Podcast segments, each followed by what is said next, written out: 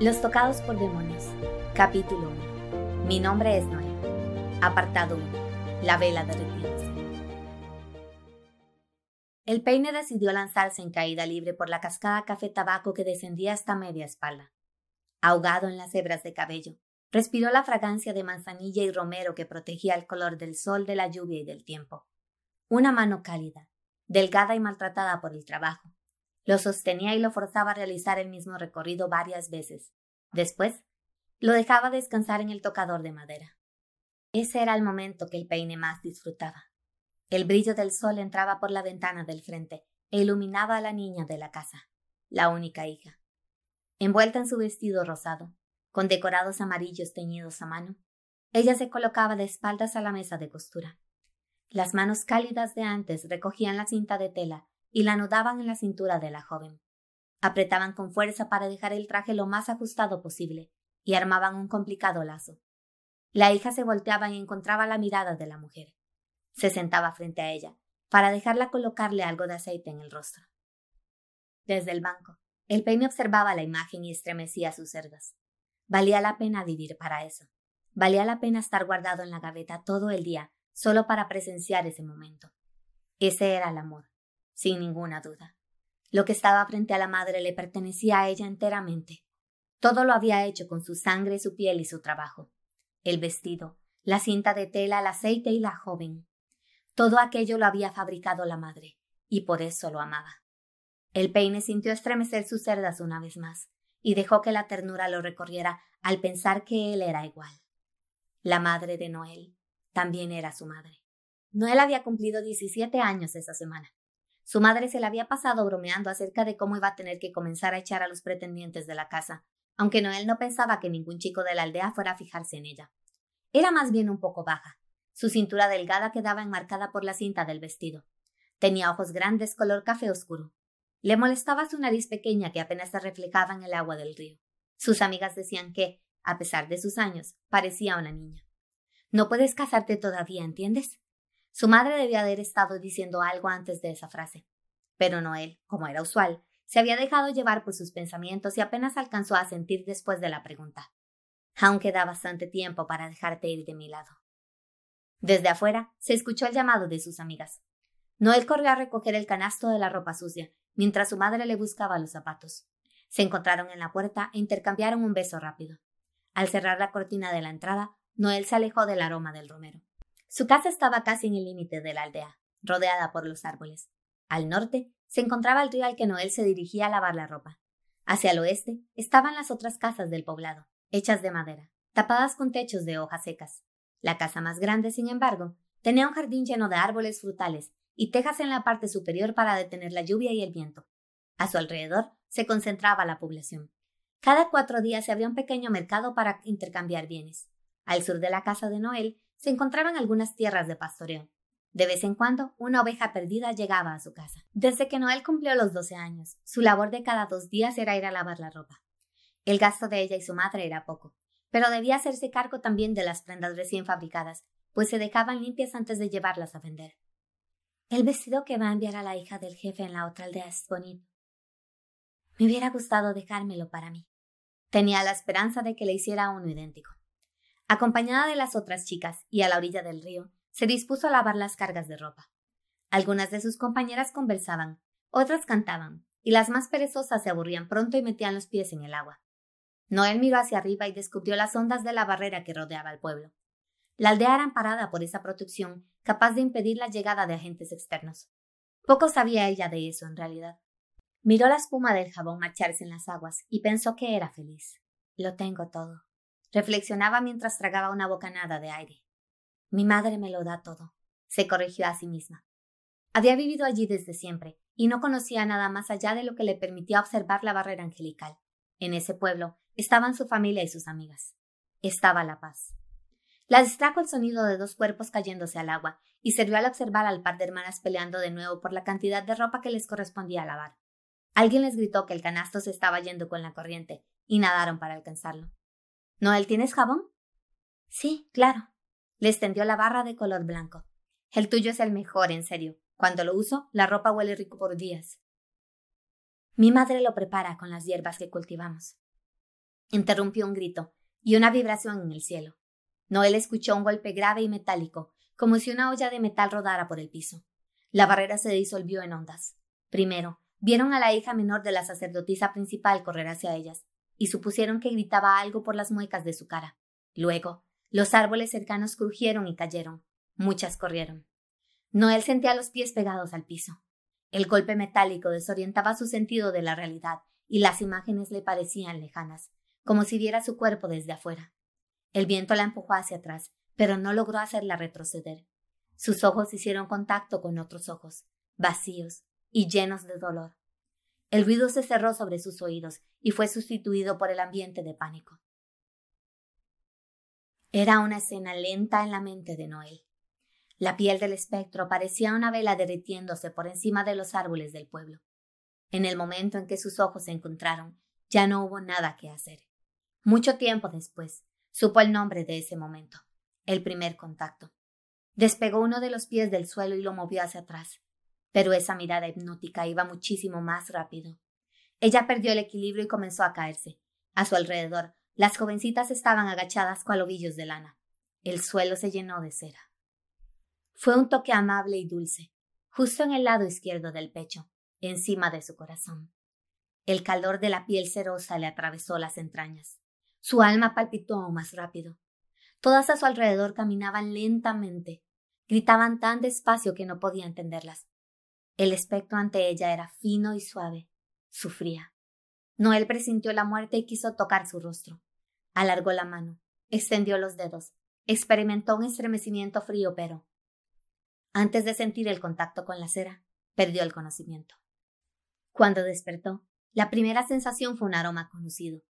Noel sabía que estaba en la cama que había compartido con su madre durante 17 años, incluso sin abrir los ojos, solo por la esencia de las sábanas.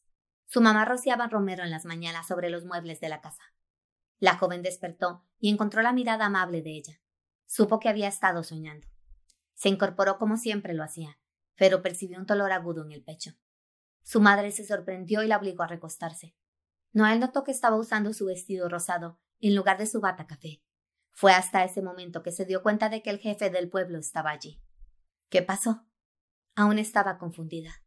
Un espectro. El jefe era cortante y solemne. Te ha dejado la marca del demonio en el corazón. Noel observó un dedo que señalaba hacia su pecho y encontró los vendajes. Percibió el calor que emanaba ese punto hacia su cuerpo. La sangre le estaba hirviendo. Sus manos iban a comenzar a temblar cuando sintió las de su madre encima. Encontró su rostro preocupado, pero fuerte. Al ser tocado por un espectro, un humano adquiere las características de un monstruo y no puede volver a vivir con la comunidad. Tu presencia interrumpe la capacidad de mantener la barrera que nos protege. Si no te marchas ahora, el pueblo será destruido. Las palabras del jefe eran una condena. No. La joven buscó refugio en los brazos de su madre. No puedo irme. ¿A dónde voy a ir? Un ruido sordo como el anterior impidió hablar por un instante.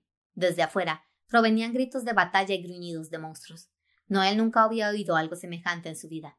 El mundo exterior, lleno de peligros, había sido ajeno para ella. Tienes dos opciones. El hombre sacó el cuchillo que llevaba colgando en la cintura. Marcharte o sacrificar tu vida por el bien de los otros. No. La madre escondió a Noel detrás de ella y la escudó con su cuerpo. No dejaré que le haga daño. Ante el crujido de un árbol, el jefe volteó a mirar por la cortina que servía de puerta, y la madre aprovechó ese momento para tomar la mano de Noel y sacarla de la casa. Una vez afuera, el brillo del sol la cegó.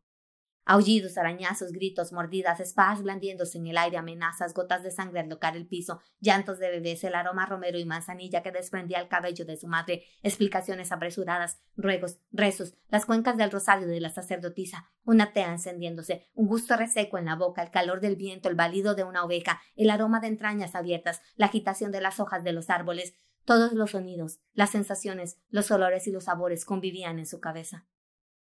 Noel observó por primera vez con detenimiento el cielo desnudo, sin ninguna barrera. Era un poco menos azul de lo que lo recordaba.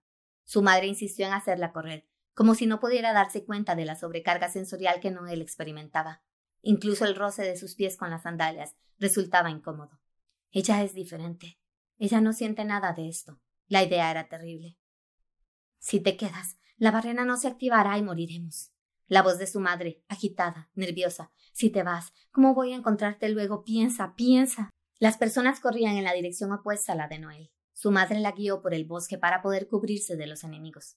Recostada en un árbol, la joven vio pasar un demonio de cuatro cabezas y tembló. La madre apretó su mano y ella se sintió a salvo. La herida del pecho se sentía menos caliente, probablemente porque la temperatura general había aumentado. Corrieron de nuevo. Noel comenzó a sentirse mareada por el esfuerzo. No estaba muy segura de cuál era su rumbo y había perdido la noción de la distancia con el pueblo. Tropezó con una rama en el piso y eso la hizo mirar hacia abajo. Habían alcanzado las estacas de piedra que, enterradas en la tierra, resguardaban la barrera. Nada se emitía de estas. Su madre la hizo agacharse. Noel. Noel, ¿estás bien? Le sostenía su cara entre las manos y ella apenas logró moverla para sentir. La voz estaba distorsionada, grave y lenta. Escúchame, Noel, escúchame. Tienes que ir al norte, ¿entiendes? Busca a los que llevan la marca del demonio en su cuerpo, sí. Ellos son los únicos que pueden ayudarte. Casi tuvo que leer sus labios y por eso tardó en procesarlo. Cuando lo hizo, supo que iba a abandonarla. Agarró los brazos de su madre con tanta fuerza que le enterró las uñas en la piel. No, por favor. No podía ver bien a causa de las lágrimas. No me abandones, mamá. Noel. La mujer la hizo ponerse de pie. Tenemos que entenderlo. Escucharon un sonido desde dentro del pueblo, y un vendaval les sacudió la ropa. Monstruos con alas de murciélago y largos cabellos color azul se dirigían al centro del poblado. Noel aflojó un poco sus manos y su madre aprovechó para empujarla hacia atrás. La joven cayó al piso, sentada, de frente a los ojos desesperados que ahora lloraban como nunca habían llorado. Noel se levantó y corrió hacia su madre. La mujer dio un paso hacia atrás. El sonido metálico se expandió por el cielo y la barrera encerró el pueblo en un ligero tono azulado. Noel chocó de frente con el campo invisible, y el eco del golpe resonó en la herida de su pecho. Su madre avanzó hacia ella, preocupada, y dijo algo. No pudo escucharla. Ambas colocaron sus manos una sobre la otra sin poder sentirse. Gritaron sentimientos sin respuesta. Lloraron. Noel se fundió con esos ojos que eran los dueños de los suyos. Miró su alma reflejada en el alma que la había creado. Pasó un tiempo incalculable hasta que las jovencitas vinieron y separaron a la mujer de la barrera. Evitaron observar a Noel y arrastraron a la madre hacia el pueblo, mientras la cubrían con un manto. Noel observó al objeto de su amor convertirse en un punto distante, y fue cuando supo que estaba sola.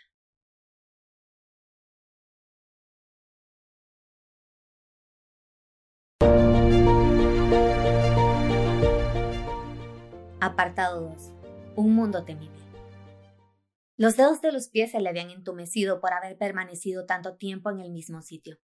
El punto que fuese en algún momento su madre había desaparecido de su alcance, y solo quedaba el vacío de una aldea demasiado asustada como para permitir que alguien se acercara a la barrera. Después de que el brillo azul se extendió por el cielo, los monstruos se mostraron desorientados, confundidos, y salieron del lugar. Vio volar a algunos sobre los árboles, otros se internaron en la selva. La herida de su pecho escurría un líquido negro y caliente por debajo de la ropa. Sentía hambre, y su vejiga no podría soportar más. Se atrevió a moverse y a observar el paisaje. Más allá de los límites de la barrera, se extendía un bosque espeso que descansaba en el regazo de la cordillera. Las leyendas contaban que hermosos ángeles de alas azules descendían por allí y ayudaban a los humanos, como ella, a protegerse de los demonios. Ellos les habían enseñado a crear las barreras angelicales. La aldea de Noel era un pueblo ubicado en un llano atravesado por un río. Contaba con muchas casas, campos de labranza y un bosque pequeño, el cual no se comparaba con la selva que ahora se convertía en su único camino. Cada cierto tiempo, los hombres de la aldea salían y cortaban los árboles de los alrededores, con el fin de que los vigías colocados en las torres pudieran tener visibilidad de cualquiera que se aproximara. Noel sabía que el campo de energía creado por las sacerdotisas protegía al pueblo de los intrusos que pudieran venir de los bosques. Monstruos horribles y salvajes de los cuales se hablaba en las leyendas narradas alrededor de la fogata. La barrera se abría solo para las ocasiones de la tala, y cuando las grandes autoridades realizaban viajes a otros poblados por razones de comercio o para arreglar matrimonios. La mayoría de los aldeanos nacía, vivía y moría sin haber salido nunca del perímetro del campo. Ella, en particular, siempre se había sentido tranquila en el interior y no encontraba necesidad de buscar algo más allá. Su madre le había dicho que, mientras estuvieran dentro, vivirían en paz, sin preocuparse por otra cosa que no fuera su trabajo. Pero Noel era un monstruo ahora. El elemento que la había protegido se había transformado en su enemigo. Normalmente, la barrera expulsaría a la fuerza a cualquier ser no humano, por medio de un sonido que lo aturdía hasta hacerlo enloquecer. El demonio de cera, sin embargo, había bloqueado el campo y le había permitido a ella estar dentro sin sufrir esos efectos. Incluso si lograra entrar, era posible que el sonido ahora sí tuviera efecto en ella, o que rompiera la barrera y expusiera a todos al peligro de ser devorados. Estaba abandonada en la llanura. La brisa le acariciaba las piernas y la guiaba hacia una selva desconocida.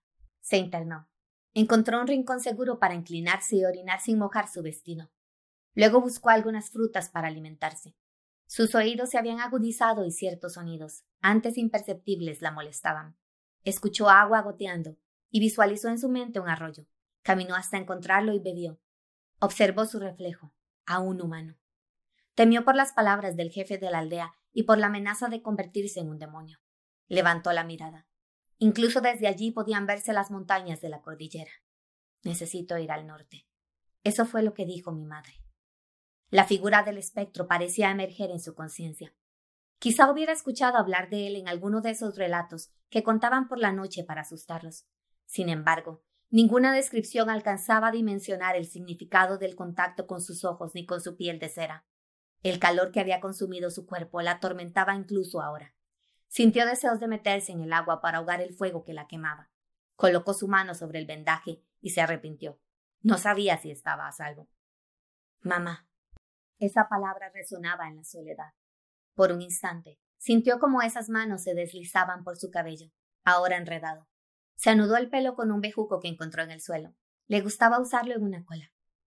Miró al cielo y se sintió tonta. Necesitaba encontrar una solución. Si hallaba a las personas que su madre había mencionado, quizá podría ser curada y volver a su aldea. Debía concentrarse en eso. Se puso de pie. El crujir de una hoja la sorprendió. Al principio lo percibió a su lado, aunque pronto notó que estaban a su izquierda, enredados junto con la maleza. Su oído no la traicionaba. Eran cinco monstruos rastreros de cuerpos escamosos, piel color morada con rayas negras. Medían lo mismo que el brazo de Noel. Tenían seis patas, distribuidas a igual distancia. Su cara le recordó las lagartijas que a veces se encontraba en el bosque, solo que alrededor de su cuello tenían una corona de esporas. Cada vez que sacaban sus lenguas, dos por cada uno, Noel podía percibir el movimiento zigzagueante en el viento. Se supo una presa. Corrió en la dirección contraria al río. La herida de su pecho empezó a hervir conforme se agitaba en su carrera. Venían detrás. Podía percibirlos. No sabía cómo escapar de ellos. Pasó por debajo de una rama y un pedazo de su vestido se quedó pegado en una astilla. Lo sintió cerca de su pierna. Arrancó la tela y corrió. Chocó de frente contra una roca áspera y cayó de espaldas. Su cabeza estaba a los pies de sus perseguidores, pero ellos no la estaban mirando. Sus ojos estaban abiertos y enfocados hacia el frente. Noel se incorporó y siguió esas pupilas. La roca áspera se puso de pie y sacudió sus escamas. El monstruo tenía un caparazón gris de roca, pero de él se desprendían dos brazos gigantescos y verrugosos. Se incorporó. Medía tres veces más que Noel. Tan solo una de sus piernas era del tamaño de ella. Lanzó un rugido al aire y dejó ver sus dientes de puntas afiladas. Los rastreros huyeron. La joven se incorporó para intentar seguirlos, pero el monstruo la había visto. Era una presa de nuevo. Corrió de regreso. El monstruo derribó con un brazo el tronco por el cual ella se arrastraba. Noel corrió hacia el arroyo y se quedó sin una ruta por la cual continuar.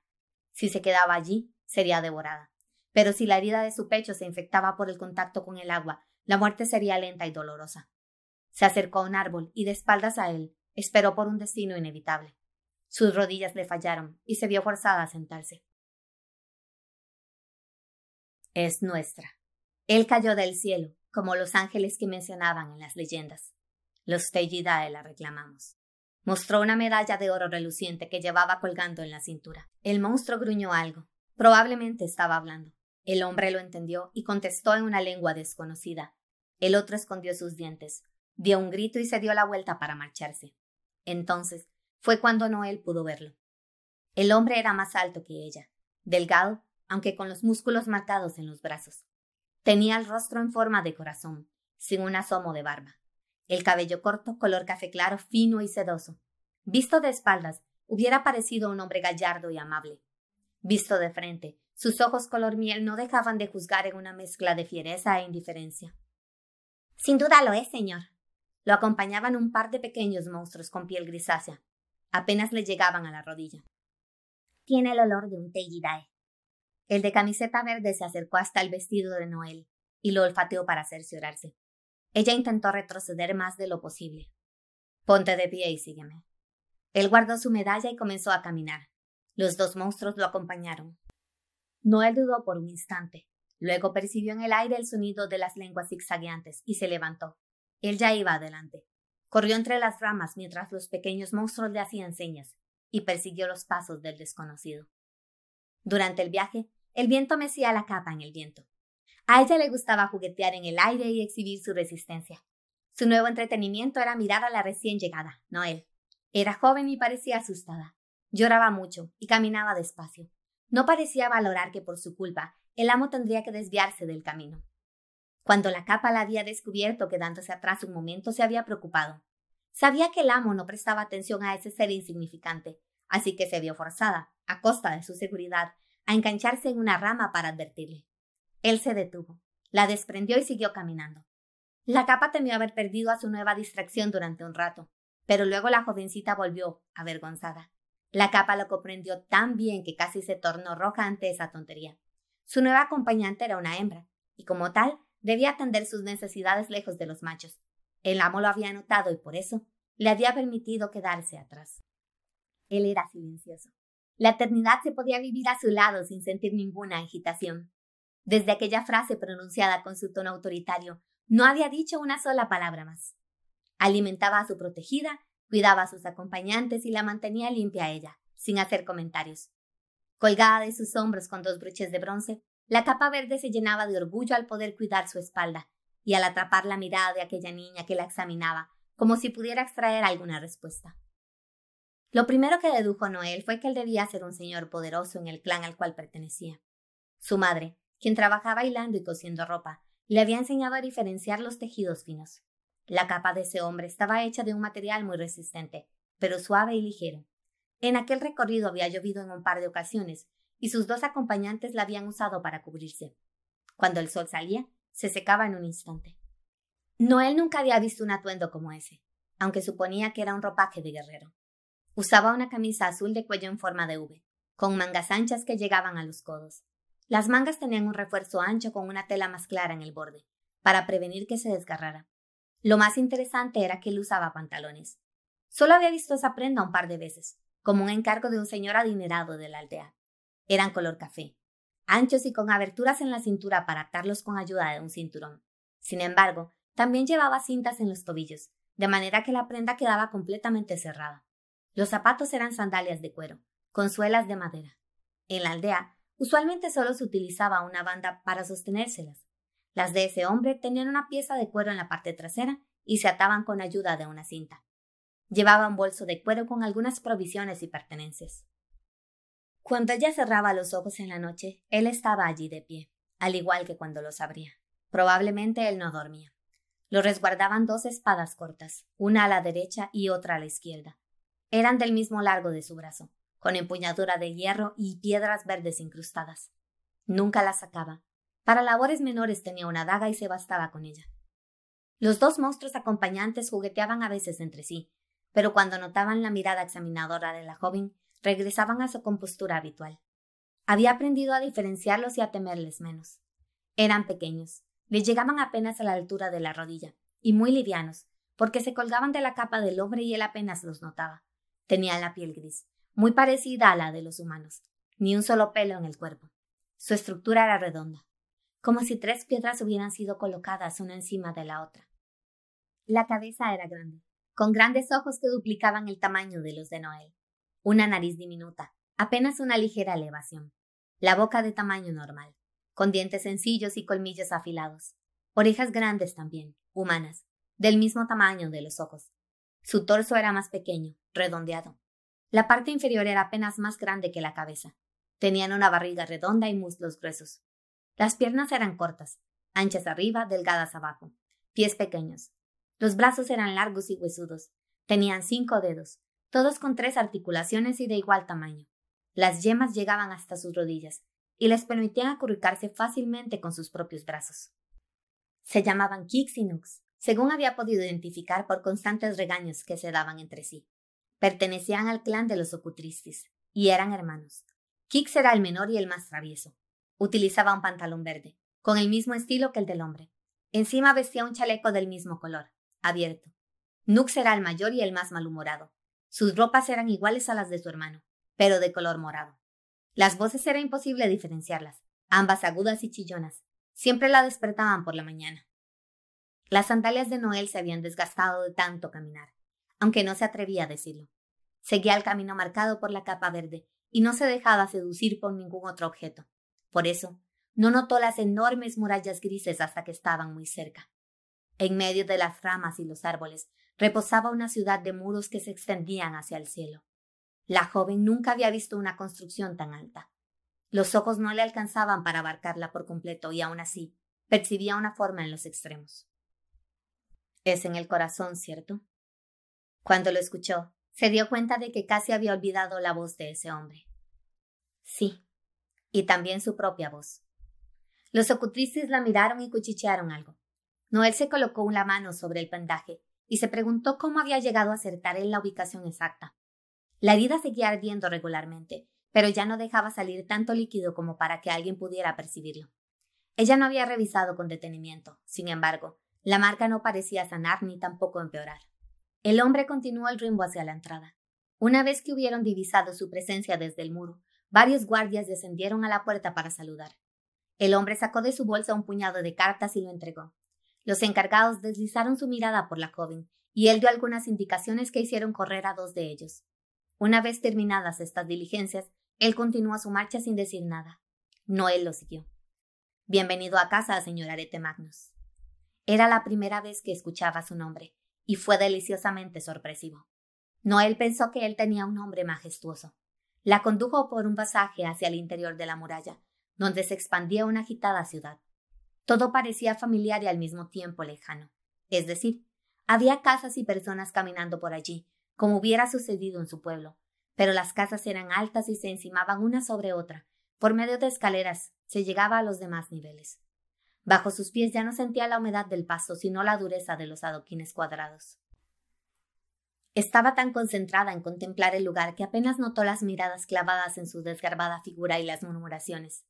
Había ruidos de carretas. Un instrumento musical de viento sonaba a lo lejos. Escuchó gritos de la gente que se saludaba de un extremo al otro, y murmullos cuando ella pasaba al lado de un grupo. Los ocutristes ya habían perdido la compostura y estaban jugueteando en medio de la gente. Algunos de los pobladores saludaban respetuosamente a Arete con un movimiento de cabeza, y en algunas ocasiones él correspondía con el mismo gesto. Se detuvieron frente a un edificio de madera. Las dos puertas de la entrada eran casi de adorno, porque ni siquiera rozaban el techo o el suelo. Noel vio salir a un par de chicas que conversaban emocionadas. Pasaron a su lado. El hombre avanzó hasta la puerta y la sostuvo. La joven comprendió que era un gesto para que entrara. Tomó una bocanada de aire. Casi había olvidado lo que era entrar a una casa, y ahora tenía que ser una justo como esa. El local era un restaurante en el cual diversos pobladores estaban tomando su almuerzo. Algunas mesas mantenían conversaciones en voz baja, pero en otras se hablaba a gritos. Los cubiertos eran de metal, los platos de losa, era imposible escapar del concierto constante de los unos chocando con los otros. El aroma a pan recién horneado ocultaba cualquier otro olor. Las mesas y las bancas eran de madera, y tenían espacio para unas diez personas cada una. Algunas mujeres de vestido color palo de rosa y delantales blancos caminaban de un lado a otro transportando la comida. Usaban el cabello recogido en un moño alto que anudaban con una cinta. A la joven le pareció que su atuendo era encantador. Arete caminó hacia el mostrador principal, mientras que los ocutristes se quedaron atrás recibiendo algunos cumplidos y caricias por parte de las meseras. Noel decidió seguir al hombre mientras él pasaba por la zona cerrada para los visitantes, sin que ninguna de las encargadas tuviera el valor de detenerlo. Entró a la que parecía ser la oficina principal. Una mujer estaba sentada en su escritorio revisando papeles. Ella vestía el mismo atuendo que las otras, pero su delantal era tan negro como su cabello. La cara era seria e incluso algo amargada. Tenía una pipa en su escritorio y en el aire se percibía un dejo de aroma a tabaco. Morgana. ¿Es que acaso ya no les enseñan a tocar la puerta? Ella respondió con un tono grosero y de desagrado. Él no se intimidó. Pensé que estabas muy ocupada como para distraerte con estupideces. Se volvió hacia Noel. La encontré en el bosque, y necesito que alguien más se haga cargo. Ya veo, le recorrió con la mirada. Estoy algo ocupada, así que tendrá que esperar. Tú. señaló con la cabeza a una joven que estaba ordenando papeles. Ella se sobresaltó. Sírvele algo de sopa. La agraita somos. Una frase que ella no entendía. Arete se dirigió hacia la salida y casi choca con la joven que estaba corriendo hacia la entrada para atender su labor. Él la dejó pasar y luego avanzó. Noel intentó hacer una reverencia de agradecimiento hacia Morgana, pero ella ya había enterrado los ojos en los papeles, así que el esfuerzo fue suprimido y la chica salió corriendo detrás de su guía. Afuera, los ocutristes estaban aún jugueteando con las encargadas y pidiendo un poco de pan. Kix, Nox. Ellos reaccionaron ante el llamado.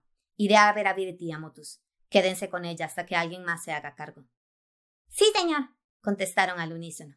La chica que antes fuera ordenada por Morgana tomó a Noel del brazo para llevarla a su asiento y ofrecerle comida. En un extremo de esa misma mesa se efectuaba una conversación de la que ella no formaba parte. Vio la capa verde salir por la puerta y pensó que había perdido la oportunidad de agradecerle por salvarla en aquella ocasión. Le sirvieron el almuerzo. Se trataba de un plato grande de sopa. Tenía carne, hongos frescos, papas, zanahoria y algunas hierbas. A un lado le colocaron un pedazo redondo de pan recién horneado y al otro un vaso de limonada con menta. No podía negar que tenía hambre, y el sabor de lo que le ofrecían era delicioso.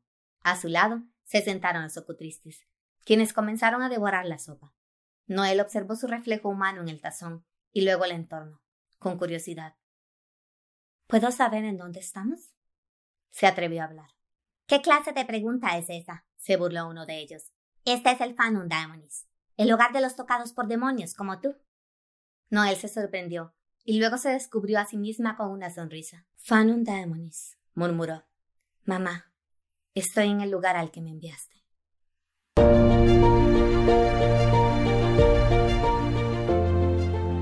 Apartado 3. La primera audiencia. La rodilla del amo tocó el piso mientras saludaba a las más altas autoridades. El gran sabio, dirigente principal de los actos realizados por el clan, un viejo conocido para la capa. El ilustre de la percepción, su querido Beauty, ojos y oídos del gran sabio, encargado de reunir la información de importancia para administrar los asuntos de Estado. Y el ilustre de las acciones, Mutus, las manos que movían los engranajes de la ciudad. Se encargaba de que las medidas propuestas llegaran a ejecutarse. La cúpula estaba en silencio, y cualquier mínimo sonido rebotaba en las paredes y regresaba como eco. Con la mirada baja, el amo confirmó las declaraciones que había dado apenas un momento atrás. Una marca profunda, en el lado izquierdo del pecho, sobre el corazón. Corazón recorrió el salón y volvió a ellos, en caso de que no hubieran escuchado. Si ese es el caso. El gran sabio alzó su voz mientras colocaba ambas manos en su regazo. La audiencia de confirmación se realizará mañana a la segunda hora clara. Estarán convocadas las altas autoridades presentes en el Fanon Daemonis. Mutus, haz el favor de remitir la orden a Borgias, para que, como maestro principal, sea quien la atienda. ¿Realmente estaba bien con Borgias? Yo puedo encargarme de ella. Estaba por ir a cenar. Virti, con su aire despreocupado, a pesar de la formalidad de la reunión.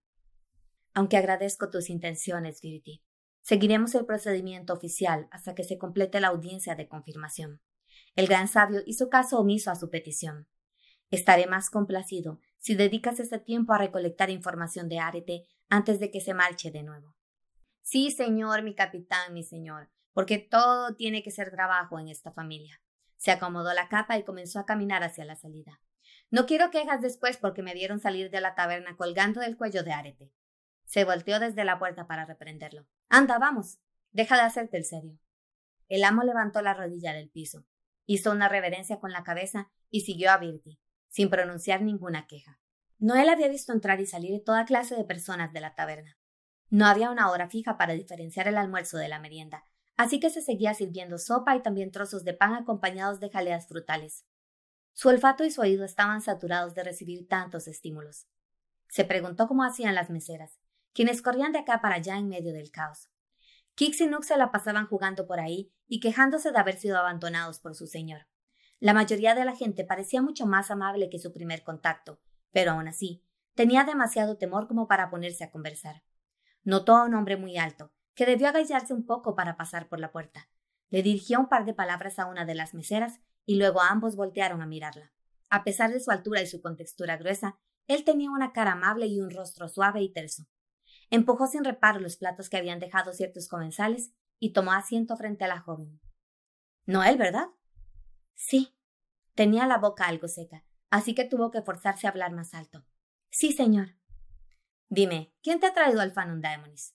Disculpa que no esté muy informado. El maestro, Arete Magnus. Era la primera vez que pronunciaba ese nombre, y de algún modo sabía bien tenerlo aprisionado en sus labios. Ah, ya veo, se rió un poco. Tendré que empezar desde cero. Será mejor que nosotros nos vayamos. Kik se levantó de su asiento. El señor debe de estar esperándonos. El otro lo siguió, no sin antes hacer una leve reverencia al hombre grande, que él correspondió con un movimiento de su mano. Bueno, mi nombre es Borgias y soy maestro principal. Ya te deben de haber contado que este es el Fanum Daemonis, el lugar de los tocados por demonios. Sabemos que la marca puede ser algo dolorosa, pero tu audiencia con el gran sabio está programada para mañana. Él se encargará de darte la bienvenida. Es un gran tipo, te agradará conocerlo. De momento, quédate aquí. Las amas te darán una cama y ropa, así que no te preocupes. Yo vendré a recogerte en la mañana, ¿está bien? Sí, señor. Ella bajó la cabeza sin saber qué hacer. Perfecto. Me encantaría quedarme a conversar, pero tengo que dar un par de clases. Borgia se levantó y caminó hacia una de las meseras. Ella hizo un gesto de negativa e intentó alejarse, pero él continuó hablando. Ambos volvieron a ver a Noel y luego la mujer aceptó. Caminaron hacia la mesa. Mañana la audiencia. No olvides ser respetuosa con el gran sabio, ¿entendiste? Sé que lo harás bien. Le sonrió con amabilidad y se despidió con la mano. Sígueme. El ama recogió su plato y la guió. El edificio en el que se encontraban estaba hecho de madera y se componía de un sótano y un piso superior. Según lo que Noel había podido observar, ahí se reunían a comer comensales de la ciudad y el lugar se mantenía ocupado.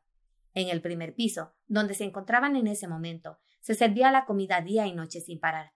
También en la parte trasera estaba la oficina de inventarios a la que Arete la había llevado. En la parte inferior debía de haber un sótano que servía de bodega y cocina. Las amas descendían y volvían a subir con platos. La mujer guió a Noel a un edificio anexo, más tranquilo y silencioso. Tenía dos pisos y un sótano. Sin embargo, por allí solo caminaban las mujeres con vestido color palo de rosa. Subieron al segundo piso. Ella abrió una puerta con la llave que sacó de su delantal. Era un espacio pequeño, aunque limpio y ordenado. Contaba con una cama, un mueble que hacía las veces de armario y una mesa con agua para hacerse. Vas a dormir aquí. Asegúrate de descansar bien. Te traeré ropa en la mañana. Gracias, señora. ¿Señora? La mujer pareció levemente insultada. Soy un ama, y debes referirte a mí como tal, ¿entiendes? Sí, señora. Agitó la cabeza hacia los lados. Digo, ama. La mujer sonrió, recogió un pichel vacío y cerró la puerta. Noel caminó hacia la ventana desde la cual se podían ver las calles del Fanum Daemonis, llenas de gente. La ciudad estaba iluminada en su totalidad por antorchas que pendían de los muros. Suspiró. Nunca había estado tan bajo y tan alto en su vida. Soñó con los ojos vacíos del espectro, la sensación fría de su mano atravesándole el pecho. No sentía dolor, sino una electricidad helada y todo estaba tan lento. Él se extendía como la masa del pan y dejaba resbalar gotas por el suelo, sufría. Su mirada estaba llena de dolor, y por eso Noel quería acariciarle la mejilla. Se la tocaba y ardía. Sus dedos se quedaban pegados y de repente ella era el espectro. Envuelta en un calor sofocante, sin posibilidad de huir, se estaba derritiendo sobre la hierba de su pueblo y nadie podía salvarla. Arete Magnus se colocaba frente a ella, con su rostro severo. Sacaba la daga derecha y se la clavaba en la frente. La despertaron varios golpes secos en la puerta de madera, y solo cuando abrió los ojos se dio cuenta de lo cansada que había estado. Se tiró de la cama y atendió la puerta. Tuvo que levantar la cabeza para saludar a su interlocutor. Encontró la cara sonriente del hombre grande que se había presentado como el maestro principal del clan. ¿Lista para la audiencia? Noel aún estaba medio vestida con una bata blanca que le habían dejado al lado de la cama. Un momento, por favor. Cerró la puerta de golpe, sonrojada. Un golpe seco volvió a sonar y se vio obligada a abrir. No te olvides de tu traje. Borges descendía el atuendo clásico de los tocados por demonios. Pantalón largo con una tela para anudar en la cintura y en los tobillos. Blusa holgada que llegaba hasta la cadera y sandalias de cuero. Me gustaría usar mi ropa, si fuera posible. La joven miró con desprecio el atuendo que le ofrecían. Está bien, pero apúrate. Asintió. Cerró la puerta, se lavó la cara y comenzó a cambiarse. El vestido de Noel estaba hecho de algodón y había sido hilado a mano por su madre. Estaba teñido con una técnica especial que le había dado a la tela dos tonos diferentes de color. Aunque Noel tenía muchos vestidos elaborados de esa manera, ese era su favorito porque unía el rosado y el amarillo. Sus bordes estaban reforzados por una cinta de tela amarilla. No tenía mangas y se anudaba con un lazo en la cintura. La forma era algo irregular, desde la mitad del muslo derecho comenzaba un corte inclinado que terminaba en la mitad de la pierna izquierda, es decir, la falda era triangular.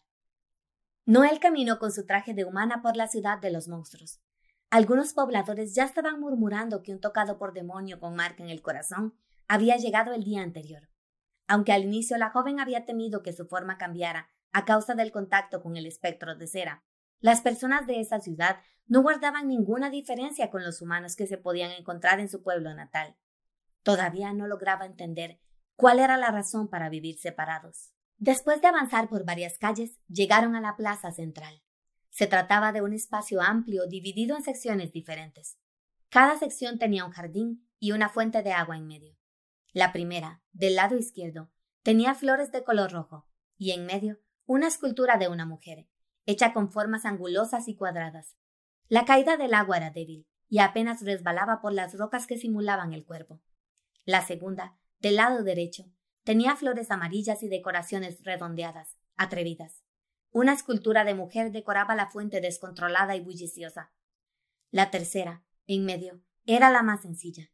Tenía flores blancas y una figura que había sido tallada en una sola pieza redondeada. Noel pensó que era la imagen de una niña. El sonido del agua era constante y monótono. Apenas después de la fuente central, emergía el lugar más importante para los tocados por demonios, la cúpula del gran sabio. Para llegar, Noel subió una serie de escalones fabricados del mismo material que las murallas. Una vez arriba, los recibió un edificio circular, con pequeños agujeros que dejaban entrar el aire. Las paredes eran del tamaño de seis hombres, uno sobre otro, y las coronaba una cúpula formada de pequeños cristales blancos, irregulares, unidos unos con otros, encima de la cual descansaba una aguja de plata. Borja se acercó a la puerta de madera que tenía la altura de dos personas, saludó a los guardias, y cada uno empujó una de las piezas para abrirles el paso. La joven dudó un momento, pero se vio obligada a avanzar para alcanzar al hombre. Señor Borgias, no me ha dicho qué tengo que hacer. No te preocupes, solo tienes que presentarte. Mira, están esperando por ti. Los cristales de la cúpula dejaban entrar la luz al edificio, de manera irregular, sin ningún diseño previsto. Una alfombra color rojo vino había sido colocada en el pasillo para guiar a los visitantes hacia un trono ubicado en la lejanía. A los lados se encontraban agrupados en hileras ascendentes los asientos de los tocados por demonios, quienes ahora observaban a la chica caminar. Mientras avanzaba, Noel clavó sus ojos en la pared del fondo. Era de piedra y tenía grabada la figura de un inmenso árbol con ramas.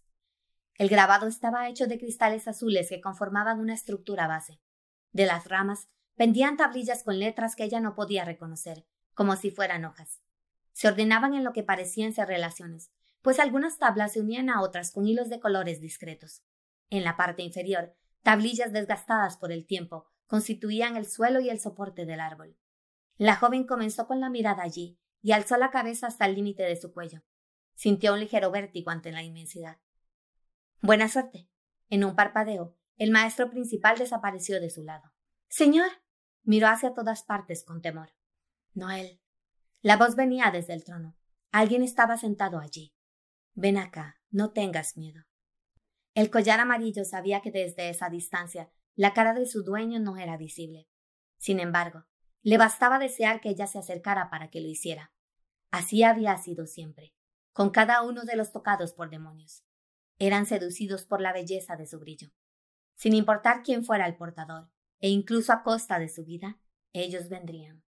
Así que capturó los ojos de la nueva integrante y ella caminó hacia el trono. Ellos eran dos y eran uno, hermanos gemelos unidos en un collar. el brillo amarillo de la calidez y el brillo rojo de la fuerza.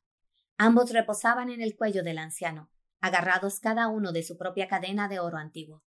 Fusionados, como estaban ahora, se asemejaban a las brasas ardientes, cambiaban de tonalidad y tamaño, pero cualquiera que los tocara percibiría el frío y una consistencia más bien acuosa. Aunque había que ser realista, nadie iba a atreverse a tocarlos. A pesar de haber tanta gente reunida en la sala, no podía escucharse ningún otro sonido más allá de los pasos acolchados por la alfombra color rojo vino. La joven era lenta y torpe. Parecía balancearse a un lado mientras lo miraba. Para ese momento, el amo Erkel ya debía haber notado que ella no estaba actuando por voluntad propia, sino por la influencia de la joya. El collar amarillo sabía que él iba a molestarse por eso, pero la joven no iba a llegar nunca si no lo hacía. Como si fuera una travesura, encendió su brillo con más fuerza e iluminó el espacio. Así, la joven pudo distinguir la figura de quien la había llamado. El amo había sido un hombre gallardo cuando lo conoció. El tiempo lo había convertido en un anciano con piel blanca y cabello gris. Tenía una espesa barba que le cubría el cuello y sobre la cual el collar reposaba a su gusto. Casi que por compensación, la parte superior de su cabeza no tenía pelo. Sostenía un bastón de madera negra entre las manos y estaba ciego. Los ojos del amo estaban sellados por una cicatriz gris oscuro, como si fuera un antifaz. Esa era su marca del espectro, lo que lo hacía un tocado por demonio. A su lado permanecían sus estudiantes de sucesión. Por favor, acércate, Noel, para que pueda tomar tu mano. La voz del amo era cálida y confiable. La nueva extendió el brazo y él lo tomó mientras sonreía. Una mano suave y tímida, poco acostumbrada al trabajo. Estarás bien aquí, mi pequeña y dulce Noel. El clan de los tocados por demonios te da la bienvenida al Fanum Daemonis y se siente honrado de que dejes tu antigua vida para unirte a nosotros como una más. Pero, señor, alejó su mano, no es por eso por lo que he venido. Yo quiero que me ayuden a encontrar la forma de volver con mi madre. Un murmullo de indignación recorrió la sala. Chiquilla insolente, ¿quién le hablaría así al maestro Erkel? Complexi Daemonis gritó. Tenía un pésimo carácter. No volverás jamás con los asquerosos humanos, para tu suerte y la nuestra. No es necesario ser grosera, José. El amo Erkel era amable, incluso en sus regaños. Permíteme, por favor, ser yo quien hable con ella. Disculpe, maestro. Noel, ven acá. El amo volvió a extender su mano y ella la tomó. Cuando un humano es rozado por la piel de un espectro, su cuerpo experimenta un cambio irreversible. Tu organismo se ha modificado para convertirte en un ser diferente. Un monstruo te ha bendecido con una virtud, como a nosotros, y has llegado a convertirte en un tocado por demonio. Ahora somos tu clan y lo seguiremos siendo siempre. Tu vida y tu muerte se convirtieron en nuestra responsabilidad desde que estableciste el primer contacto.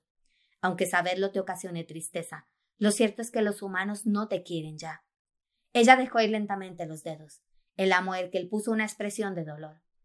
Quizá no lo entiendas ahora, pero algún día lo harás, y espero que perdones el sufrimiento que mis palabras van a causarte. Los tocados por demonios tienen prohibido establecer contacto con los humanos. No. El grito de Noel atravesó la sala. Vine aquí para eso. Vine para que me ayudaran a volver con ella. El collar amarillo sabía que ese era su momento. Cuando el amo colocó dos de sus dedos sobre la frente de la joven el gemelo amarillo envió una corriente eléctrica que le recorrió el cuerpo hasta paralizarla. Los demás ya habían visto eso demasiadas veces para que los impresionara. Se siguió el procedimiento usual de recoger el cuerpo tendido en la alfombra. No hubo siquiera un susurro. El consejo del Fanum Daemonis se dispersará hasta la novena hora clara. Entonces, volveremos a tener otra audiencia para discutir el futuro de la recién llegada. Cuando Noé logró abrir los ojos, las palabras del gran sabio rebotaban en su mente una sentencia que terminaba con sus esperanzas. No habían querido escucharla a pesar de que, por un momento, creyó que eran su única salvación. Logró incorporarse y se encontró recostada en el sillón de un cuarto desconocido. Su visión estaba borrosa, aunque no tenía daño físico. Lo último que recordaba eran los dedos de ese anciano sobre su frente. Caminó hacia la ventana y se encontró de nuevo con el Fanum Daemonis. La realidad la impactó. Incluso si su cuerpo seguía siendo semejante al de los humanos, algo en ella había cambiado. El anciano no mentía. Ella había visto con sus propios ojos cómo la barrera del pueblo se había restaurado en el momento en que salió. y sin embargo, esas personas tan poderosas eran incapaces de curarla. Si ellos no pueden ayudarme, no tengo nada más que hacer aquí, apretó el puño. La cúpula del gran sabio tenía a su lado dos edificios en los cuales se realizaban algunas labores administrativas. La habitación en la que la habían dejado era una sala de espera ubicada en el edificio de la derecha. Se encontraba en un segundo piso, y desde allí podía observar la composición de la ciudad. Tal y como pensó en un primer momento, se trataba de una edificación circular. Contaba con una barrera de piedra en todo el perímetro, que era tan alta como diez hombres grandes, uno encima del otro. El círculo estaba atravesado por una línea horizontal y una vertical, que se intersecaban casi al frente de la cúpula. Las cuatro calles principales señalaban a un punto cardinal cada una, y terminaban en una puerta. Tres de las puertas eran celosamente custodiadas por guardias, y, según lo que había notado Noel al ingresar, se debía identificar para poder atravesarlas. Sin embargo, la puerta este colindaba con un mercado. Desde allí, la joven observó cómo algunas carretas dejaban la ciudad. Aunque la entrada estaba siendo vigilada por guardias, era posible salir por la ventana y aprovecharse del borde de la cornisa para llegar a una de las escaleras. Lo hizo. Era delgada y de pies pequeños. Sus manos como respaldo y un poco de equilibrio le bastaron para llegar al otro lado. Volveré a casa con mi madre. Ella y yo encontraremos la forma en que pueda vivir en la aldea de los humanos. Sus pies tocaron la escalera lateral y desde allí se hizo sencillo. Los guardias que la vieron pasar la ignoraron. Seguro pensaron que solamente era una chiquilla con un vestido raro. Caminó hacia el este de la ciudad, donde cada vez se agrupaba más gente. Un arco fabricado con gordas vigas de madera señalaba el inicio del mercado. Cada vendedor tenía una tienda, compuesta de una mesa y un toldo. El aroma variaba según la sección en la que se encontraba. Comenzó con la comida preparada, después con la carne y el pescado. Conforme avanzaba más, encontró tiendas más finas y elaboradas, en las cuales se podía medir la ropa y tomar un poco de té. El bullicio era lo único gratuito. Gritos iban de un extremo a otro de la calle. Palabras desconocidas que no se parecían unas a otras. Sin embargo, a la hora de comerciar, utilizaban la misma forma de expresarse. Noel nunca había escuchado esos sonidos. Al principio, las personas que atendían en las tiendas parecían humanos, pero Noel no estaba muy convencida. Algunos tenían el cabello de colores que ella jamás había visto, rojo, rosado, verde, las extremidades de otros eran más largas o cortas de lo que debían ser.